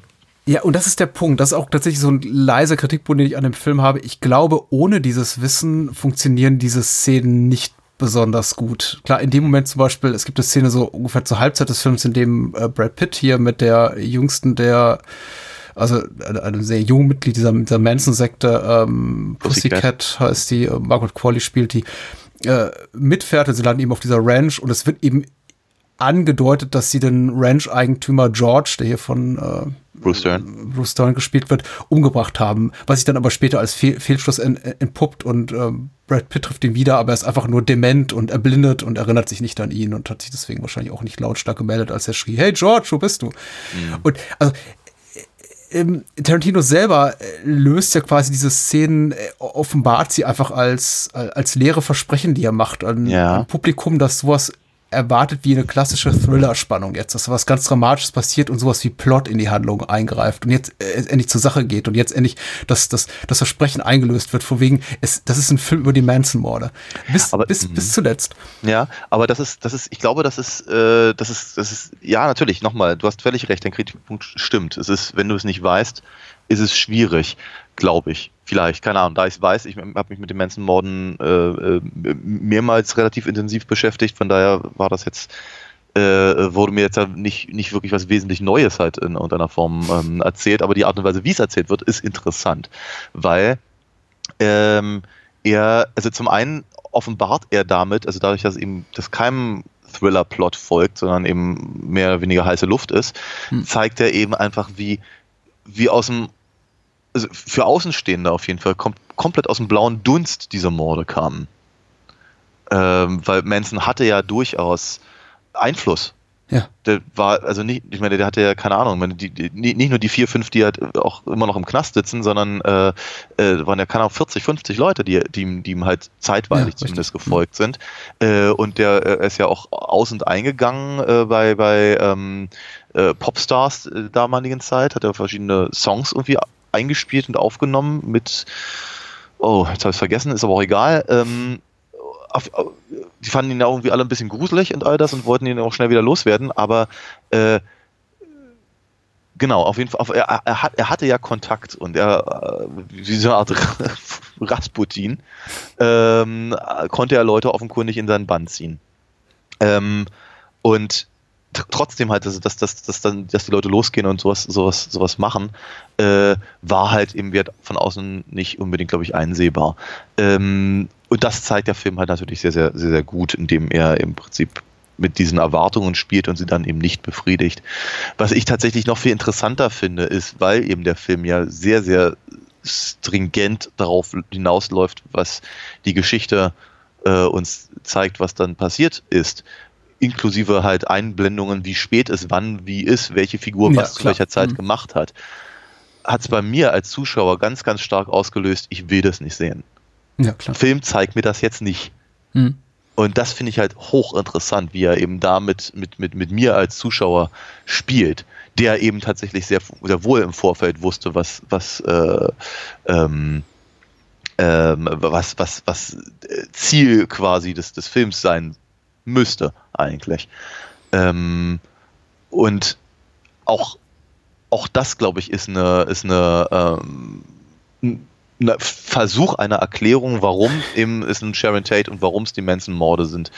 Ähm, weil eben tatsächlich genau da eine, eine gewisse, äh, ein gewisses eine gewisse Erwartungshaltung im Prinzip dann, dann, dann äh, drin ist, die Ja. er eben bei jeder passenden Gelegenheit äh, umdreht. Ja, man fragt sich, also ich habe mich ehrlich gesagt gefragt und kann noch keine Antwort darauf gefunden, was das Exploitativere ist. Also, und das sage ich jetzt wertfrei, weil Menschen, die uns zuhören seit Jahren, die wissen, Exploitation ist so mein Ding. Also das ist jetzt auch nicht, nicht zwangsläufig was Schlechtes, aber ich habe mich eben gefragt, was ist das ähm, moralisch korruptere? Uns jetzt das zu zeigen, was tatsächlich passiert ist, in Tarantino üblicher, expliziter äh, Art und Weise, äh, mit ordentlich Blut und Widerlichkeiten, wie zum Beispiel die Tatsache, dass da eben eine hochschwangere Frau abgestochen wird. Oder uns etwas völlig anderes zu zeigen, was eben nicht der Wahrheit entspricht und damit vielleicht auch, weiß ich nicht, sowas wie eine, wie eine kollektive Erinnerung oder ein historisches Fakt zu, ja, quasi entweihen, ähm, was er eben auch wieder und wieder getan hat. Und ich muss mittlerweile sagen, ich habe ganz fest ab einem bestimmten Punkt mit ersterem gerechnet, also äh, nicht, äh, Entschuldigung, mit, mit, äh, mit letzterem gerechnet. Ich war mir sehr sicher, vor allem jetzt eben mit dem Wissen um, um Django Unchained und Inglourious Bastards, dass es wahrscheinlich wieder auf sowas hinausläuft. Ich habe mich allerdings auch gefragt, in welche Art und Weise, äh, frag mich immer noch, das jetzt für mich irgendwie befriedigend ist. Denn die, das, was wir sehen, ist ja dann doch nach dem ersten Moment der Erleichterung, von wegen, huh, äh, immerhin, also da sind wir noch drum herum gekommen, dann doch auch wieder sehr verstörend, weil die Gewalt, die wir eben sehen, ist explizit. Das sind, wenn man sich darüber bewusst macht, junge, verführte Leute, die wahrscheinlich so blöd sind wie, wie du und ich in dem Alter und sich einfach haben belabert und beeinflussen lassen von einem, von einem Sektenguru, der eine un, un, äh, unglaublich große Macht über sie hatte. Ähm, die, die Morde werden überwiegend von jemandem verübt, der uns auch vorher im Film vorgestellt wird, als, also Brad Pitts Figur, Cliff Booth, als jemand, der mutmaßlich seine eigene Ehefrau umgebracht hat. Das deutet der Film ja immer wieder so an, also er hält sich da sehr ambivalent. Ja. Aber es, es, könnte durchaus sein, also ein, ein, Mord, ein Mörder, der seiner, seiner gerechten Strafe entkommen ist. Und wenn ich mir das so bewusst mache, ist, es- und, und, und DiCaprio darf am Ende auch noch mit dem Flammenwerfer draufhalten auf eine Frau, die sowieso schon so gut wie tot ist. Also. Ja, also das ist das ist interessant, interessante, interessante Fragen, also mehr, mehrere interessante Fragen. Also zum einen natürlich sagen wir mal hier äh, Cliffs Geschichte mit seiner Frau, das, das, das, äh, das geht nur ein bisschen so in die, die Robert Wagner, Natalie Wood Geschichte. Ja, ja, genau. Ne? Hat er sie vom Boot geschubst oder nicht? Ja, genau. Das, äh, wie, wie, Ich lache, aber besoffen- ich sollte es nicht, ja. wie, wie, besoffen waren eigentlich, war eigentlich wer und wer ist dran schuld und so. Klar. Ähm, genau. Äh, die andere Frage, und jetzt sind wir natürlich ganz, ganz dringend, ich glaube, wir sind schon längst im Spoiler-Bereich. Äh, ja, natürlich. Das vielleicht- ich schon seit 30 Minuten. ja, ich glaube schon. Aber trotzdem vielleicht noch mal, vielleicht dann nochmal ganz explizit gesagt, ähm, äh, die, äh, die Manson-Familie ist im falschen Haus. Ja. So. Und das ist, ich glaube, das ist Tarantinos, ich meine, du hast ja völlig recht. Dieser, ich meine, ich, ich war mir nicht sicher, worauf das tatsächlich hinausläuft. Also, das ist, also ich, ich war mir nicht sicher, dass es sich, sich äh, ausschließt. Ja. Es, gibt, es, es, es, es ist ja so, dass, ähm, es, ähm, dass halt bei den Manson-Morden äh, ist ja auch noch ein, ein ähm, Hausmeister, Nachbarn, wie auch immer, gehabt, der da so ein bisschen was mitbekommen hat. Äh, vielleicht dachte, dachte ich mir vielleicht, okay, vielleicht äh, bezieht sich in irgendeiner Form darauf oder sowas. Ähm, und ähm, aber ich, glaub, ich glaube, genauso wie bei Inglourious Bastards, genauso wie bei Django Unchained, das ist Tarantinos Art von Gerechtigkeit. Ob man die jetzt teilt oder nicht. Aber er, er sagt halt im Prinzip, das, was damals passiert ist, ist schreiendes Unrecht Natürlich. auf ganz, ganz menschlicher E- Ebene und, und, und, und, und, und tragischer äh, Tod, Todesebene, ähm, aber auch auf persönlicher Ebene, so nach dem Motto, was, was, was, was hätte Sharon Tate noch an Filmen machen können? Ja? Klar. Und was wäre eigentlich aus Roman Polanski geworden, wenn, wenn er mit ihr weiter zusammen gewesen äh, hätte sein können? Und im, im Prinzip gibt er dem Kino die Möglichkeit, dieses, das, das, das reale Unrecht zu ändern. Mhm. Und äh, Katharsis, ich weiß nicht genau, ob, es das, ob das das Wort ist, was ich verwenden würde, weil ich, ich fand das halt überhaupt nicht so. Also ich, ich sehe ich sehe dein, dein Punkt halt sehr, sehr ähnlich. Äh, Cliff ist ja auch kein, kein, kein blütenreines äh, äh, Westchen. Ähm, und äh, das, was er da macht, ist halt schon, ist schon, ist schon ganz schön happig. Ähm, und, und die Flammenwerfer-Szene ist natürlich sehr selbstreferenziell. Mhm. Noch, noch, noch mal, ich, glaub, ich, glaub, ich glaube, er, dreh, er dreht halt hier die Geschichte um aus einem, aus einem, aus einem Gefühl heraus, was gerade rücken zu wollen. Ja. Im, im, Prinzip, Im Prinzip ist er ein bisschen Sam in Quantum Leap. dass äh, man das intellektuell wie emotional verurteilen muss und zu tun hat, ist ja klar, dass natürlich niemand geil darauf ist, genau das zu sehen, dass ja eben auch die große Sorge war im Vorfeld der Veröffentlichung des Films, dass eben Quentin Tarantino uns genau das zeigt, was eben auf seine ihm eigene Art und Weise mit irgendwie augenzwinkerndem Humor, dass da hatten eben viele Angst vor. Und das ist natürlich für mich auch komplett nachvollziehbar ist, dass Tarantino das tut als Drehbuch, als Autor, äh, was er hier tut, nämlich der Szene quasi so der, der Geschichte einen positiven Spin zu geben, äh, kann ich eben auch nachvollziehen. Ich weiß gar nicht, ob ich jetzt in Bezug auf mich das Wort Katharsis gewählt habe. Ich empfand es nämlich auch nicht als solche. Es ist, ich möchte sagen, ein versöhnliches Ende, in seiner letzten Einstellung zumindest. Es ist aber jetzt im, für mich ein dennoch fundamental unbefriedigendes Ende in der Hinsicht, und das ist nicht schlimm, weil ich, ich, ich liebe Ambivalenz. Ich werde gerne mit widersprüchlichen Gefühlen aus dem Kino entlassen. Deswegen gucke ich mir auch keine Ending Explained Videos an, wie schon gesagt. äh, weil, weil, weil, weil es mir scheißegal ist. Also ich kann sehr gut mit diesem äh, zwie- zwiegespaltenen Gefühl leben. Mir ist aber immer das zwiegespaltene Gefühl insofern, als dass ich mir immer noch die Frage stelle, was ist eigentlich Quentin, Taran Quentin Tarantinos Blick auf diese Zeit? Auf diese Figuren. Sind die für ihn positiv belegt, negativ belegt? Wir se- sehen eben sehr, sehr viel, wie du schon richtig vorhin sagtest, Nostalgisches, ein, ein Blick zurück auf eine Zeit, in der vielleicht vieles einfach sehr viel schöner war, die Filme größer waren, äh, Filme eben gemacht wurden wie, also direkt zitiert werden ja Sachen wie hier ähm, Gesprengte Ketten, The Great Escape oder äh, diese Fernsehserie Lancer wird gezeigt, in der eben äh, DiCaprio eine, eine äh, Schurkenrolle spielt gegenüber Timothy Oliphant, äh, der auch mal wieder Western spielen darf, jetzt nach Deadwood. äh, sich äußerlich aber sehr verändert hat, muss man sagen. Egal. So. mh.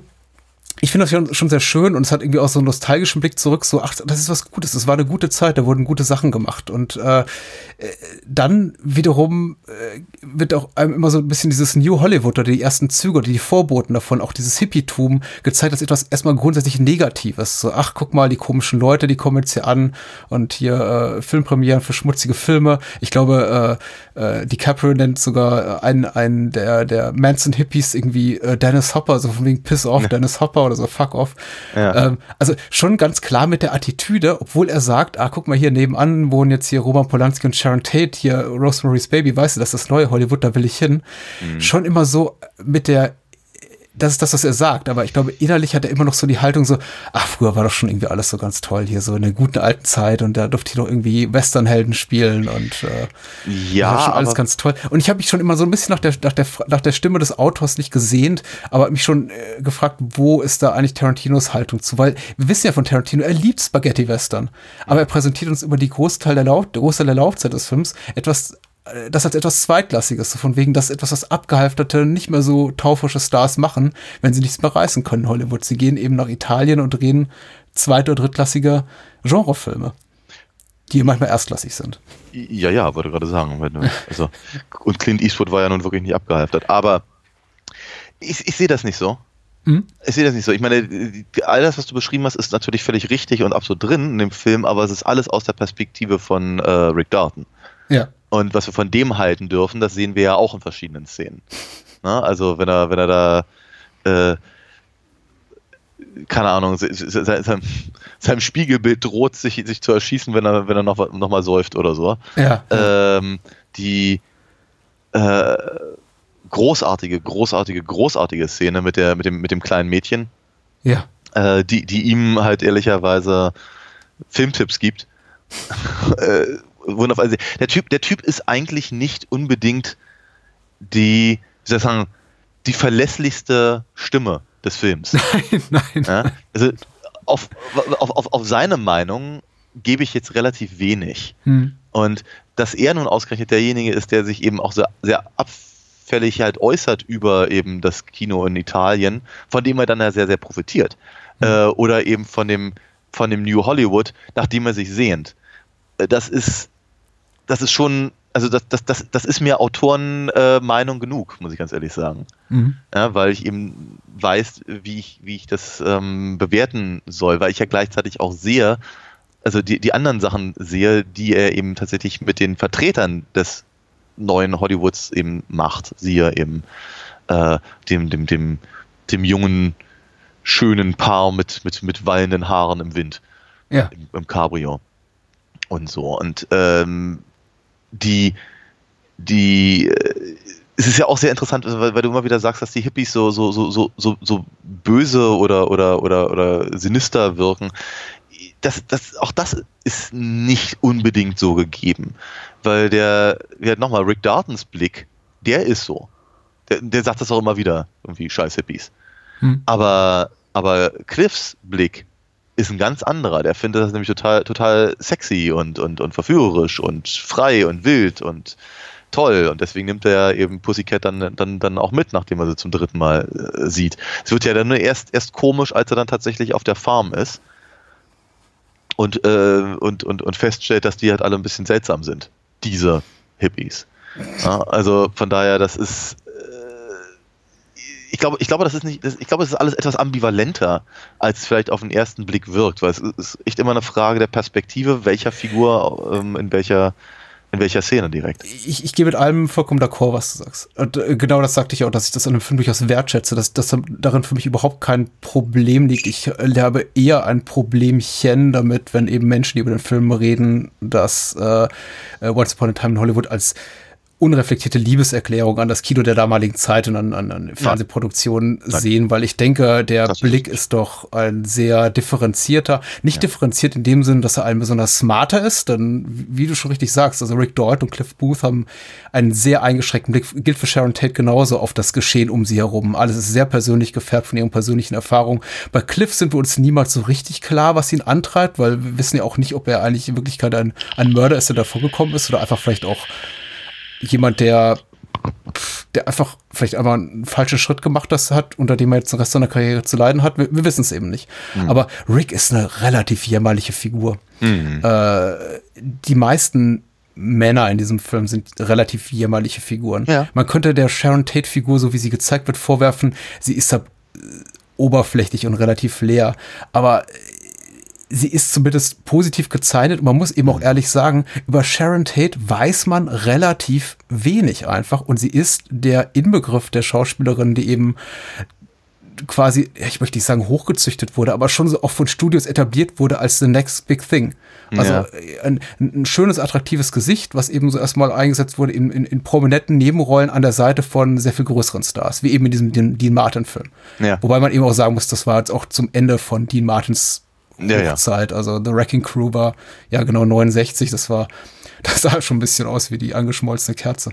Aber äh, äh, sei es drum. Also Sharon Tate ist auch jetzt nicht, glaube ich, die Figur, der du profunde Weisheit in den Mund legen kannst. Deswegen finde ich eben auch der Kritikpunkt, und wie gesagt, das kommt jetzt eben von einem, von einem weißen Mann um die 40, das kann man jetzt nehmen, nehmen wie man will, muss man nicht irgendwie äh, akzeptieren.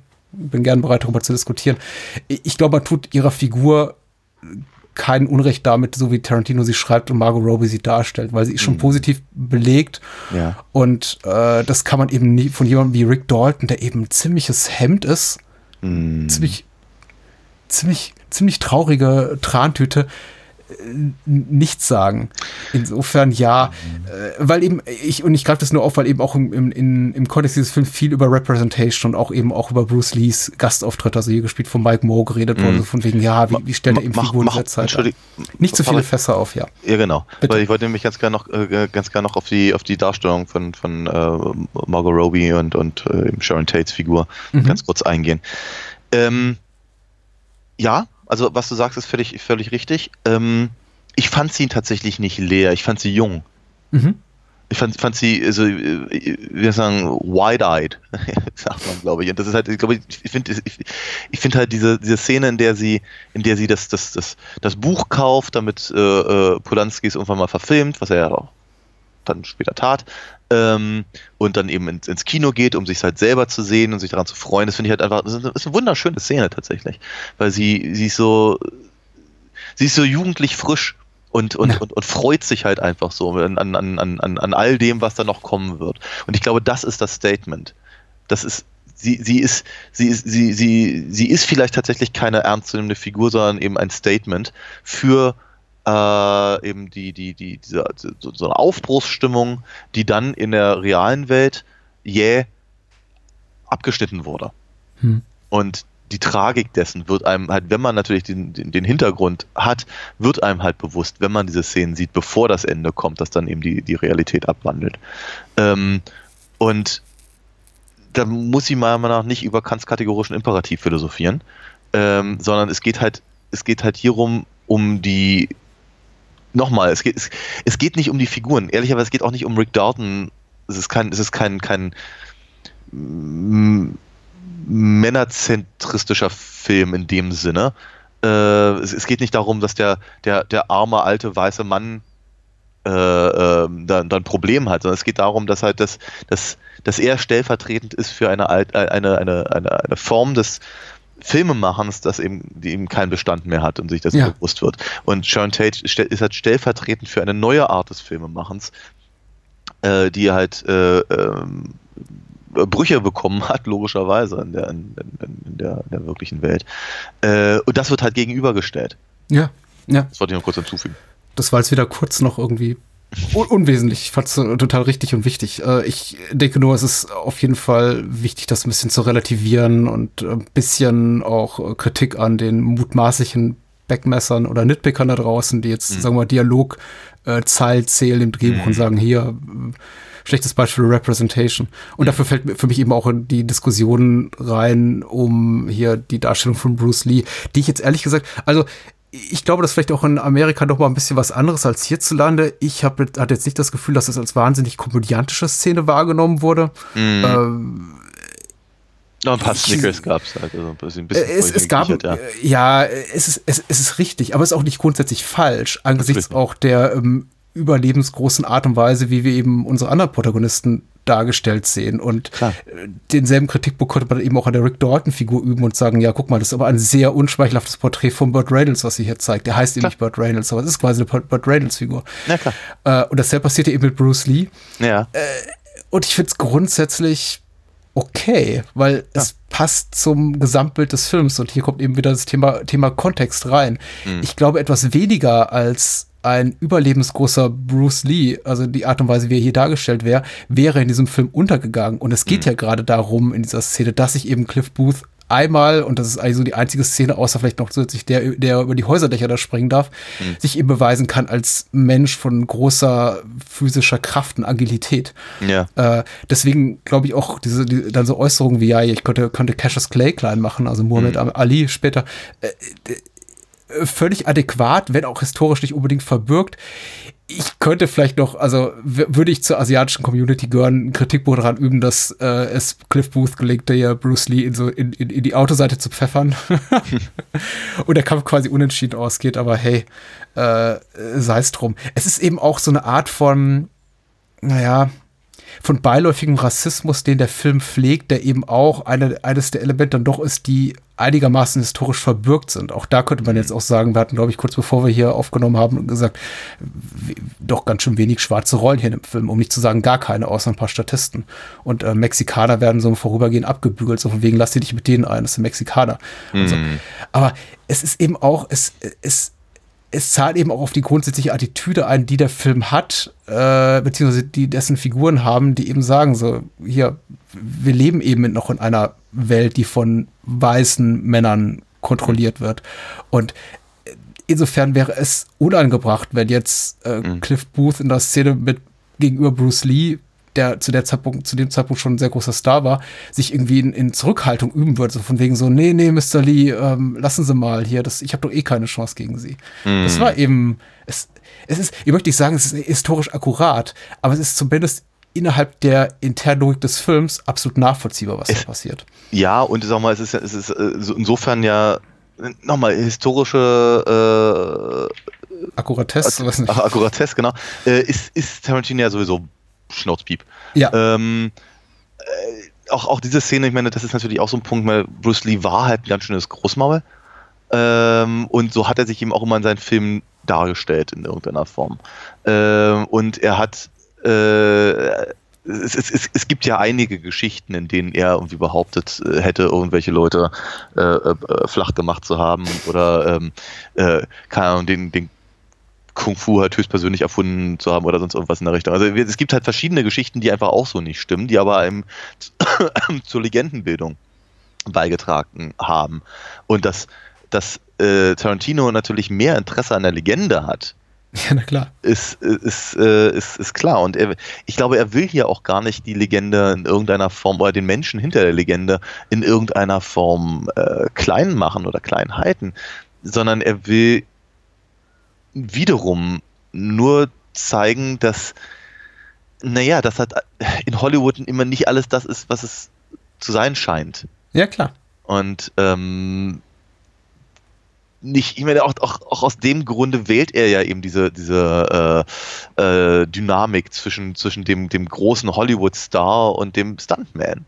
Ja? Ja, der, der Hollywood-Star, der eben, wie du schon ganz richtig gesagt hast, eine halbe Hemde ist und, und nicht, nichts auf die Reihe kriegt, aber gleich, gleich in der allerersten Szene äh, ähm, ähm, große Reden schwingen darf halt in dem, in dem, äh, in dem Interview Mhm. und sein Stuntman hat einen Satz, der nicht wirklich beiträgt Ja, ja. und so. Und das, das, ich glaube, dass das führt sich halt sehr, sehr, sehr, sehr viel fort, gerade in den, in diesen, in diesen inner, äh, wie sagt man, innerindustriellen Unterhaltungen. Ja. Ja. ob das eben zwischen, zwischen eben auch, auch äh, hier Kurt, Kurt Russell und seiner Frau Zoe Bell halt ist und so. Das ist, ist, ja. Ich werde ja auch den Teufel tun und irgendwas entschuldigen. Ich finde, der Film muss sich auch durchaus einige Sachen Vorwürfe gefallen lassen. Ich finde eben nur viele Kritikpunkte, die ich jetzt mitbekommen habe in der zugegebenen, zugegebenerweise sehr kurzen Zeit, weil ich habe da irgendwie nicht, nicht konkret mitgelesen, weil ich eben auch nicht alles im Vorfeld wissen wollte, bevor ich den Film selber sehen konnte. Ähm, einige Sachen sind durchaus gerechtfertigt, sie sind aber für mich nur so auf der aller oberflächlichsten Lese Lesart des Films oder Leseebene, Ja. Deutungsebene des Films interessant. Sie verfallen, sie zerfallen wirklich zu Staub mir in den Händen in dem Moment, in dem ich eben so ein bisschen mich tiefer da, da reinbohre und eben die ganzen Abgründe der Figuren auch rauslese.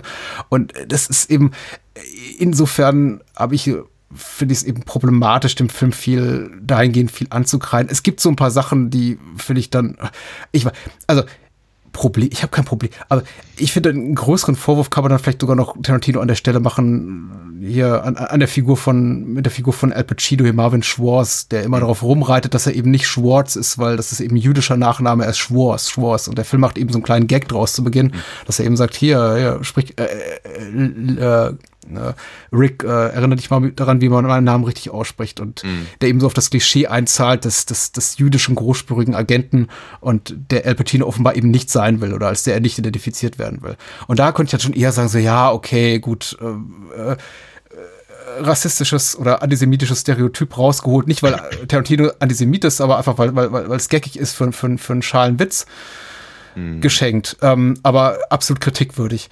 Bei vielen anderen Sachen finde ich, es ist eben schwierig, wenn es Figuren betrifft, wie eben Rick Dalton oder Sharon Tate oder Cliff Booth mit Abstrichen, den, von denen wir eben im Laufe des Films sehr, also die, die eben sich im Laufe des Films zu sehr vielschichtigen Figuren entwickeln. Denen dann eben zu sagen, so, ja, hier, guck mal, das, das sind die Jungsfilme. Rick Dalton ist hier der Westernheld und Sharon Tate irgendwie nur die, die schweigende Mamsell von, von Roman Polanski.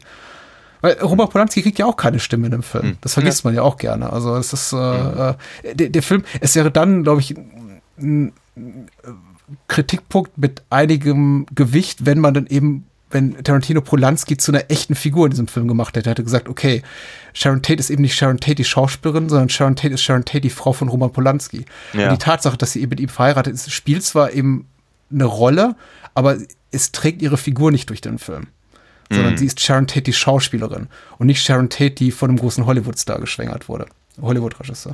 Ja, ja. Ich, vielleicht denke ich in einem halben Jahr nochmal anders drüber. Wie gesagt, das ist alles noch sehr frisch, aber ich finde Ja. viele der genannten Kritikpunkte, die ich so mit einem Auge mitgelesen habe, schwammig bis schwach. Ich kann es auch nicht nachvollziehen, weil ich habe es nicht mitbekommen. Ich höre das jetzt gerade von dir zum ersten Mal. Ähm, kann, kann auch nicht, also ich kann nicht ganz verstehen, wie man das da so reindenken kann, es sei denn, man will. Ne? Also man, man sucht da jetzt ganz dringend nach oder man, keine Ahnung. Es ist halt, es ist letztendlich halt aber die große Interpretationsfrage halt, ne? Wenn, wenn ich die ganze Zeit über irgendwas nachdenke, dann, dann, dann, dann sehe ich das logischerweise auch. Hm. Ja, ähm, und vielleicht ist das so ein Punkt. Äh, Mein, mein, mein Kritikpunkt wäre eigentlich an den gesamten Film, dass ich halt über einen sehr, sehr langen Zeitraum gedacht habe, warum gucke ich das? Mhm. Ähm, nicht, dass ich das uninteressant fand, ganz im Gegenteil. Ich dachte, das sind net, nette, nette Vignetten und das ist irgendwie, es ist, ist interessant. Ich guck, guck die gerne, die Leute. und das ist irgendwie, nee, das ist auch alles schön gemacht und so. Und ich kann mich, kann ja ka- kaum, kaum genug Lob irgendwie rausholen für den Look des Films. Ähm, und trotzdem habe ich mir, mir, mir über einen langen Zeitraum die Frage gestellt, warum sehe ich das, wenn eigentlich am Ende die Manson-Morde stehen? Ja. was, wa- was, was bringt mir das? Das faserige oder dieser faserige Plot, der vielleicht sogar eine halbe Stunde verkürzt werden hätte können. Dann wäre uns eine ganze Menge Schönes durch Lappen gegangen. Weil es einfach ist einfach wirklich schön, aber es ist eben äh, ja, es ist, halt, also sagen mal, es ist halt kein, kein, kein sehr handfester Film über den Großteil seiner Laufzeit. Und ähm, erst als ich angefangen habe, darüber nachzudenken, dass das eben ja, das ist einfach nur kein Film für Leute, die halt ge- dringend eine Story brauchen. Oder dringend einen Plot oder dringend irgendein, irgendeine Auflösung oder einen Twist oder sonst irgendwas in der Richtung. Darum geht es überhaupt gar nicht. Es geht um ein, es geht um ein, ein, ein, eine, eine, eine Gegenüberstellung, ein Lebensgefühl, eine, eine Zeitaufarbeitung, um äh, filmische Gerechtigkeit, um ähm, ich weiß nicht, ob es wirklich eine Liebeserklärung ist, wie es öfter mal jetzt, das, das, das habe ich tatsächlich ge- gelesen, finde ich eine schwierige, ganz, Äh, ja, ganz auf, die- schwierige. Auf, auf, auf audiovisueller Ebene natürlich, weil ich Ja, meine, die Art von Hollywood, die wir dort sehen, das ist idealisiert. Es gibt ja auch keine Reklame in dieser Welt außerhalb derer für Film- und Fernsehproduktion. Ich meine, man Ja, sieht nirgendwo irgendwie rufen sie Anwalt so und so an oder kaufen sie so und so Bodensuppe. Es ist alles, alles voller Filmplakate, überall, selbst auf, selbst auf Buswartebänken. Ja, ja, ist richtig.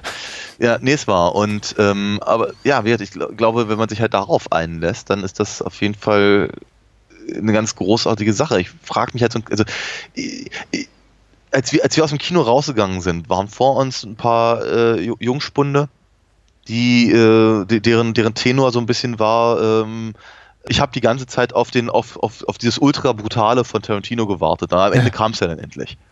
Dann wir, Ja. okay, das ist der Grund, warum er in solche Filme geht. Ernsthaft?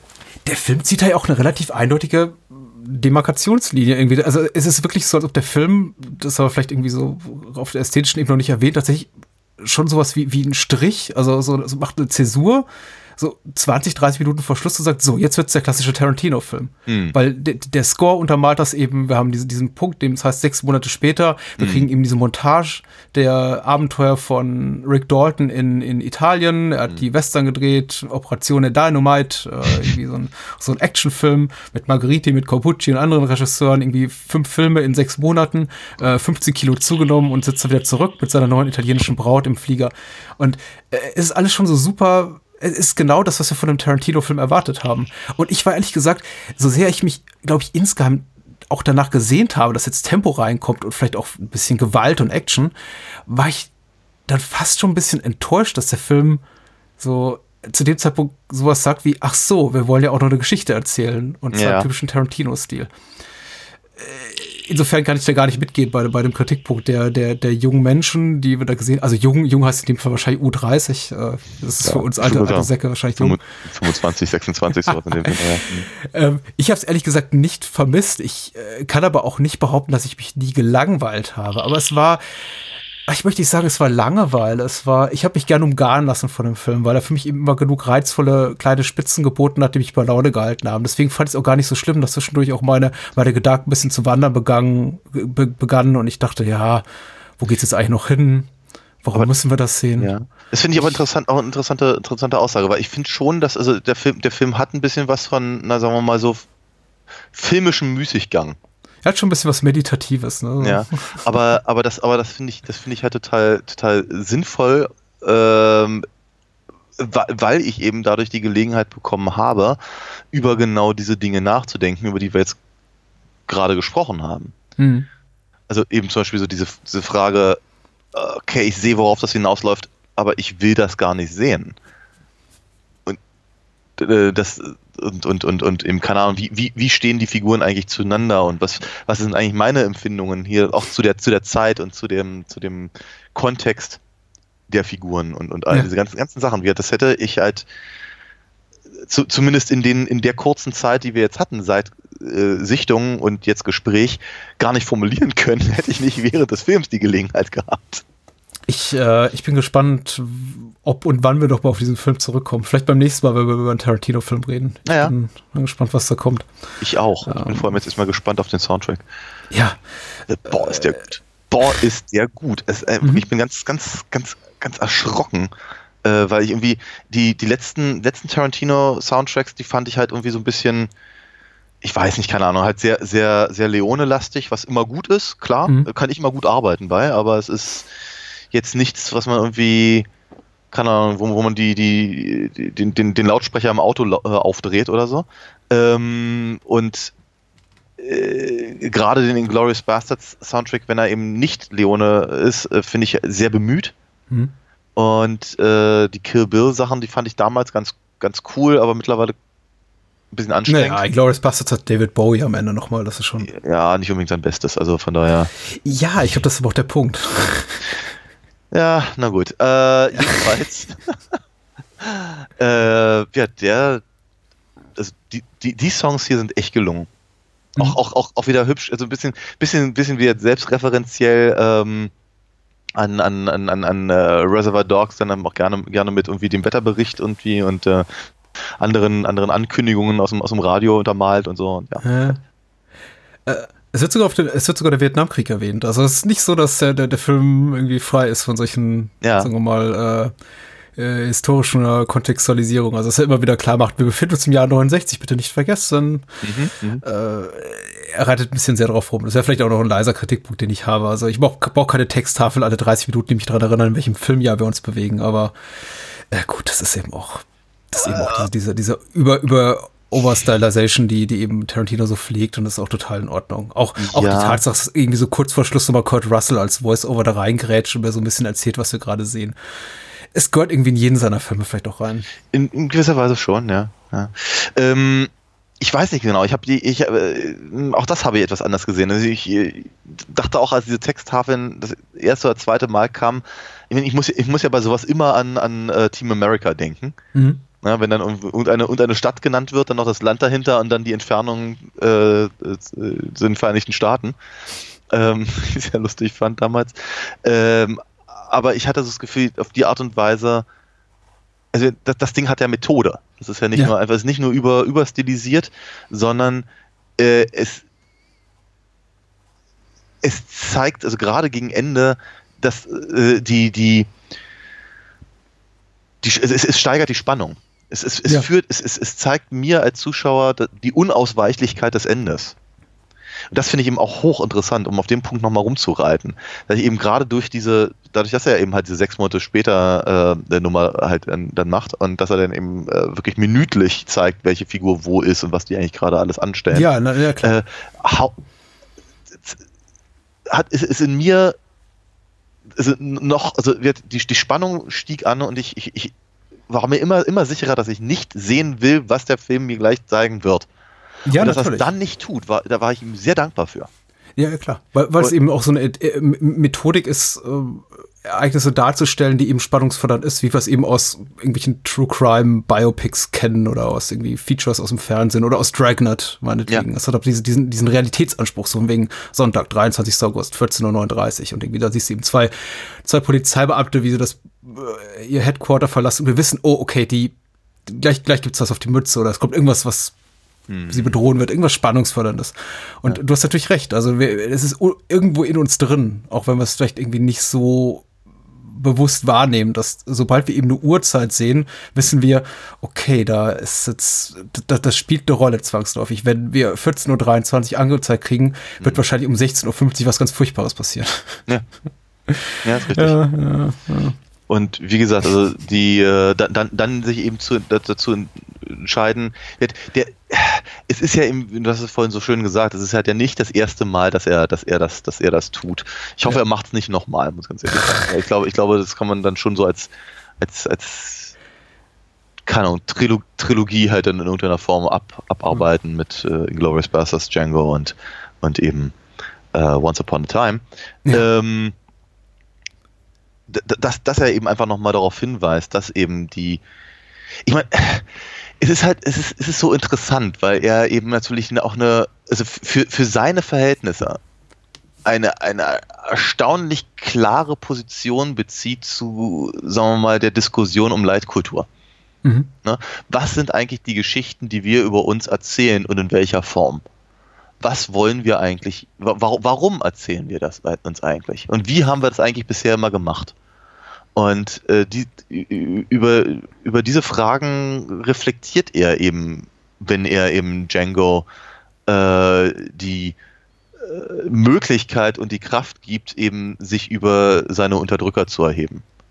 Ja, wenn er eben zeigt, dass das, dass das Kino ganz buchstäblich über, über, über die Nazis triumphiert. Ja. Und wenn er, wenn er eben zeigt, dass ein, dass ein, dass ein, ein, ein, ein Märchenfilm äh, die, die Realität ändern kann zu, zu einem, einem, ja, keine Ahnung, einem, einem, in eine wünschenswertere Welt. Ja, und das ist, äh, das, das, ja, das ist schon, äh, ich, ich, ich glaube, ich glaub, es ist wichtig, dass er so eine Filme gemacht hat. Ich hoffe nur, dass er, da, dass er die Phase jetzt abgeschlossen hat. Und ich habe dem nichts mehr zuzufügen. Cool. Außer vielleicht mein liebstes Zitat. Äh, ich glaube, in, in, in der Szene mit DiCaprio und dem kleinen Mädchen in der Drehpause. Ich, ich, ich mochte, also das war für mich der, der amüsanteste Moment, ich glaube, in dem er sie, ich glaube, er nennt sie Pumpkin Puss oder so, was ganz Ja. Furchtbares. Ja. Und sie sagt äh, etwas überschlau, I don't like being called names like that, but I can see that you're sad, so we'll talk about that later. Und ähm, in, in dem ersten Augenblick, wo ich sie sage, okay, ein, ein, ein ähm, ähm, Altkluges? ja, altkluges Mädchen in einem Tarantino-Film. Das ist keine, keine Karrierewendung oder sagen wir mal Richtung, in die ich irgendwie Tarantino gehen sehen will. Und dann habe ich mich über jede Szene, die die beiden zusammen hatten, Ja. gefreut. Also. ja, die sind wirklich großartig. Sowieso, so- sowieso. also ähm, das, das muss man, glaube ich, auch nochmal äh, äh, festgehalten haben. Wirklich groß, großartige Leute in, in, in winzigen Rollen, Mhm. die ich teilweise gar nicht wahrgenommen habe. Ich muss ganz ehrlich, ganz ehrlich gestehen, zu meiner Schande, ich habe Luke Perry nicht erkannt und jetzt Ja. ist er tot. Ähm, Martin, Martin Cove stand irgendwo in der, äh, äh, im- im Hintergrund rum. Ich habe ihn nicht wahrgenommen. Äh, die Tochter von Kevin Smith, Harley Quinn, äh, war, wohl, war wohl drin. Die Tochter von äh, Ethan Hawke und Uma Thurman äh, war eine von den. Die Tochter von Andy McDowell war auch, also ganz viele Töchter äh, Ja, bei ja. den Manson-Jüngeren, ja. Hm. Ja, und das ist, aber ich finde das, ich finde das, ich finde das nett.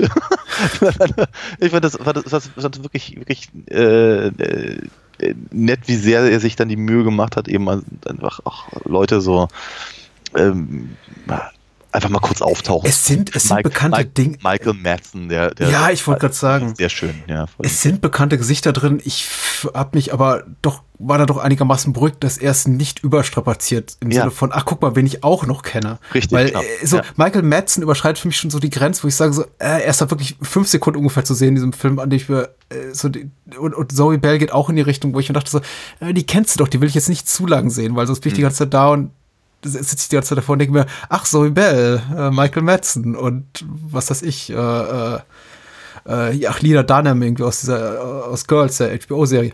Das sind irgendwie fast zu bekannte Gesichter für zu kleine Rollen. Und ich war dann immer ganz dankbar, dass sie auch relativ schnell wieder verschwunden waren. Ja, klar. Ne? Alright. Ja.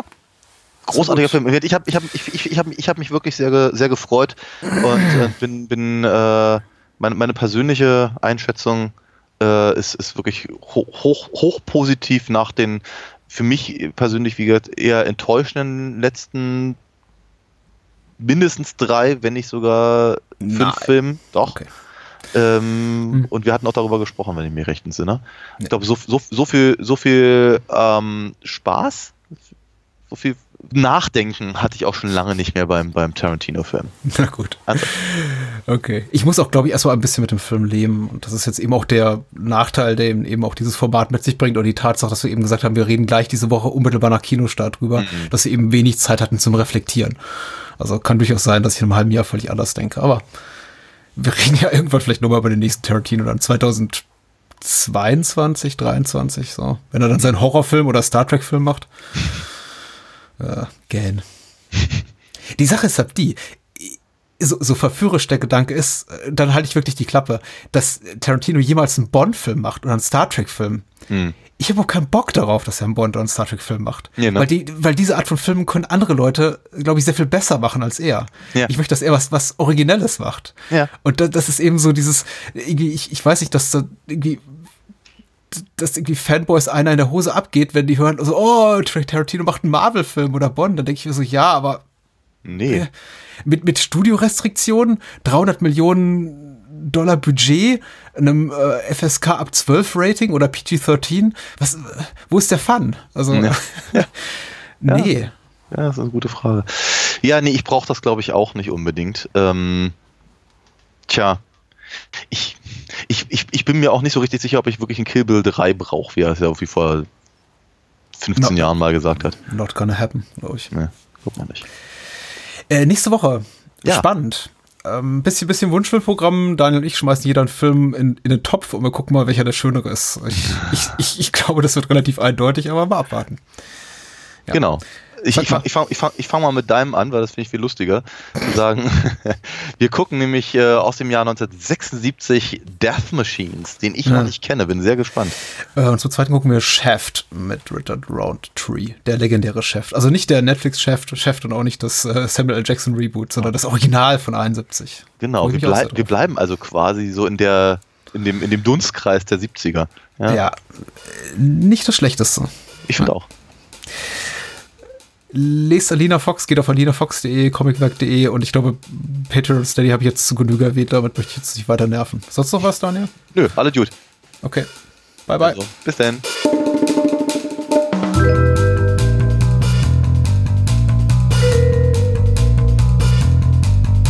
Das war's.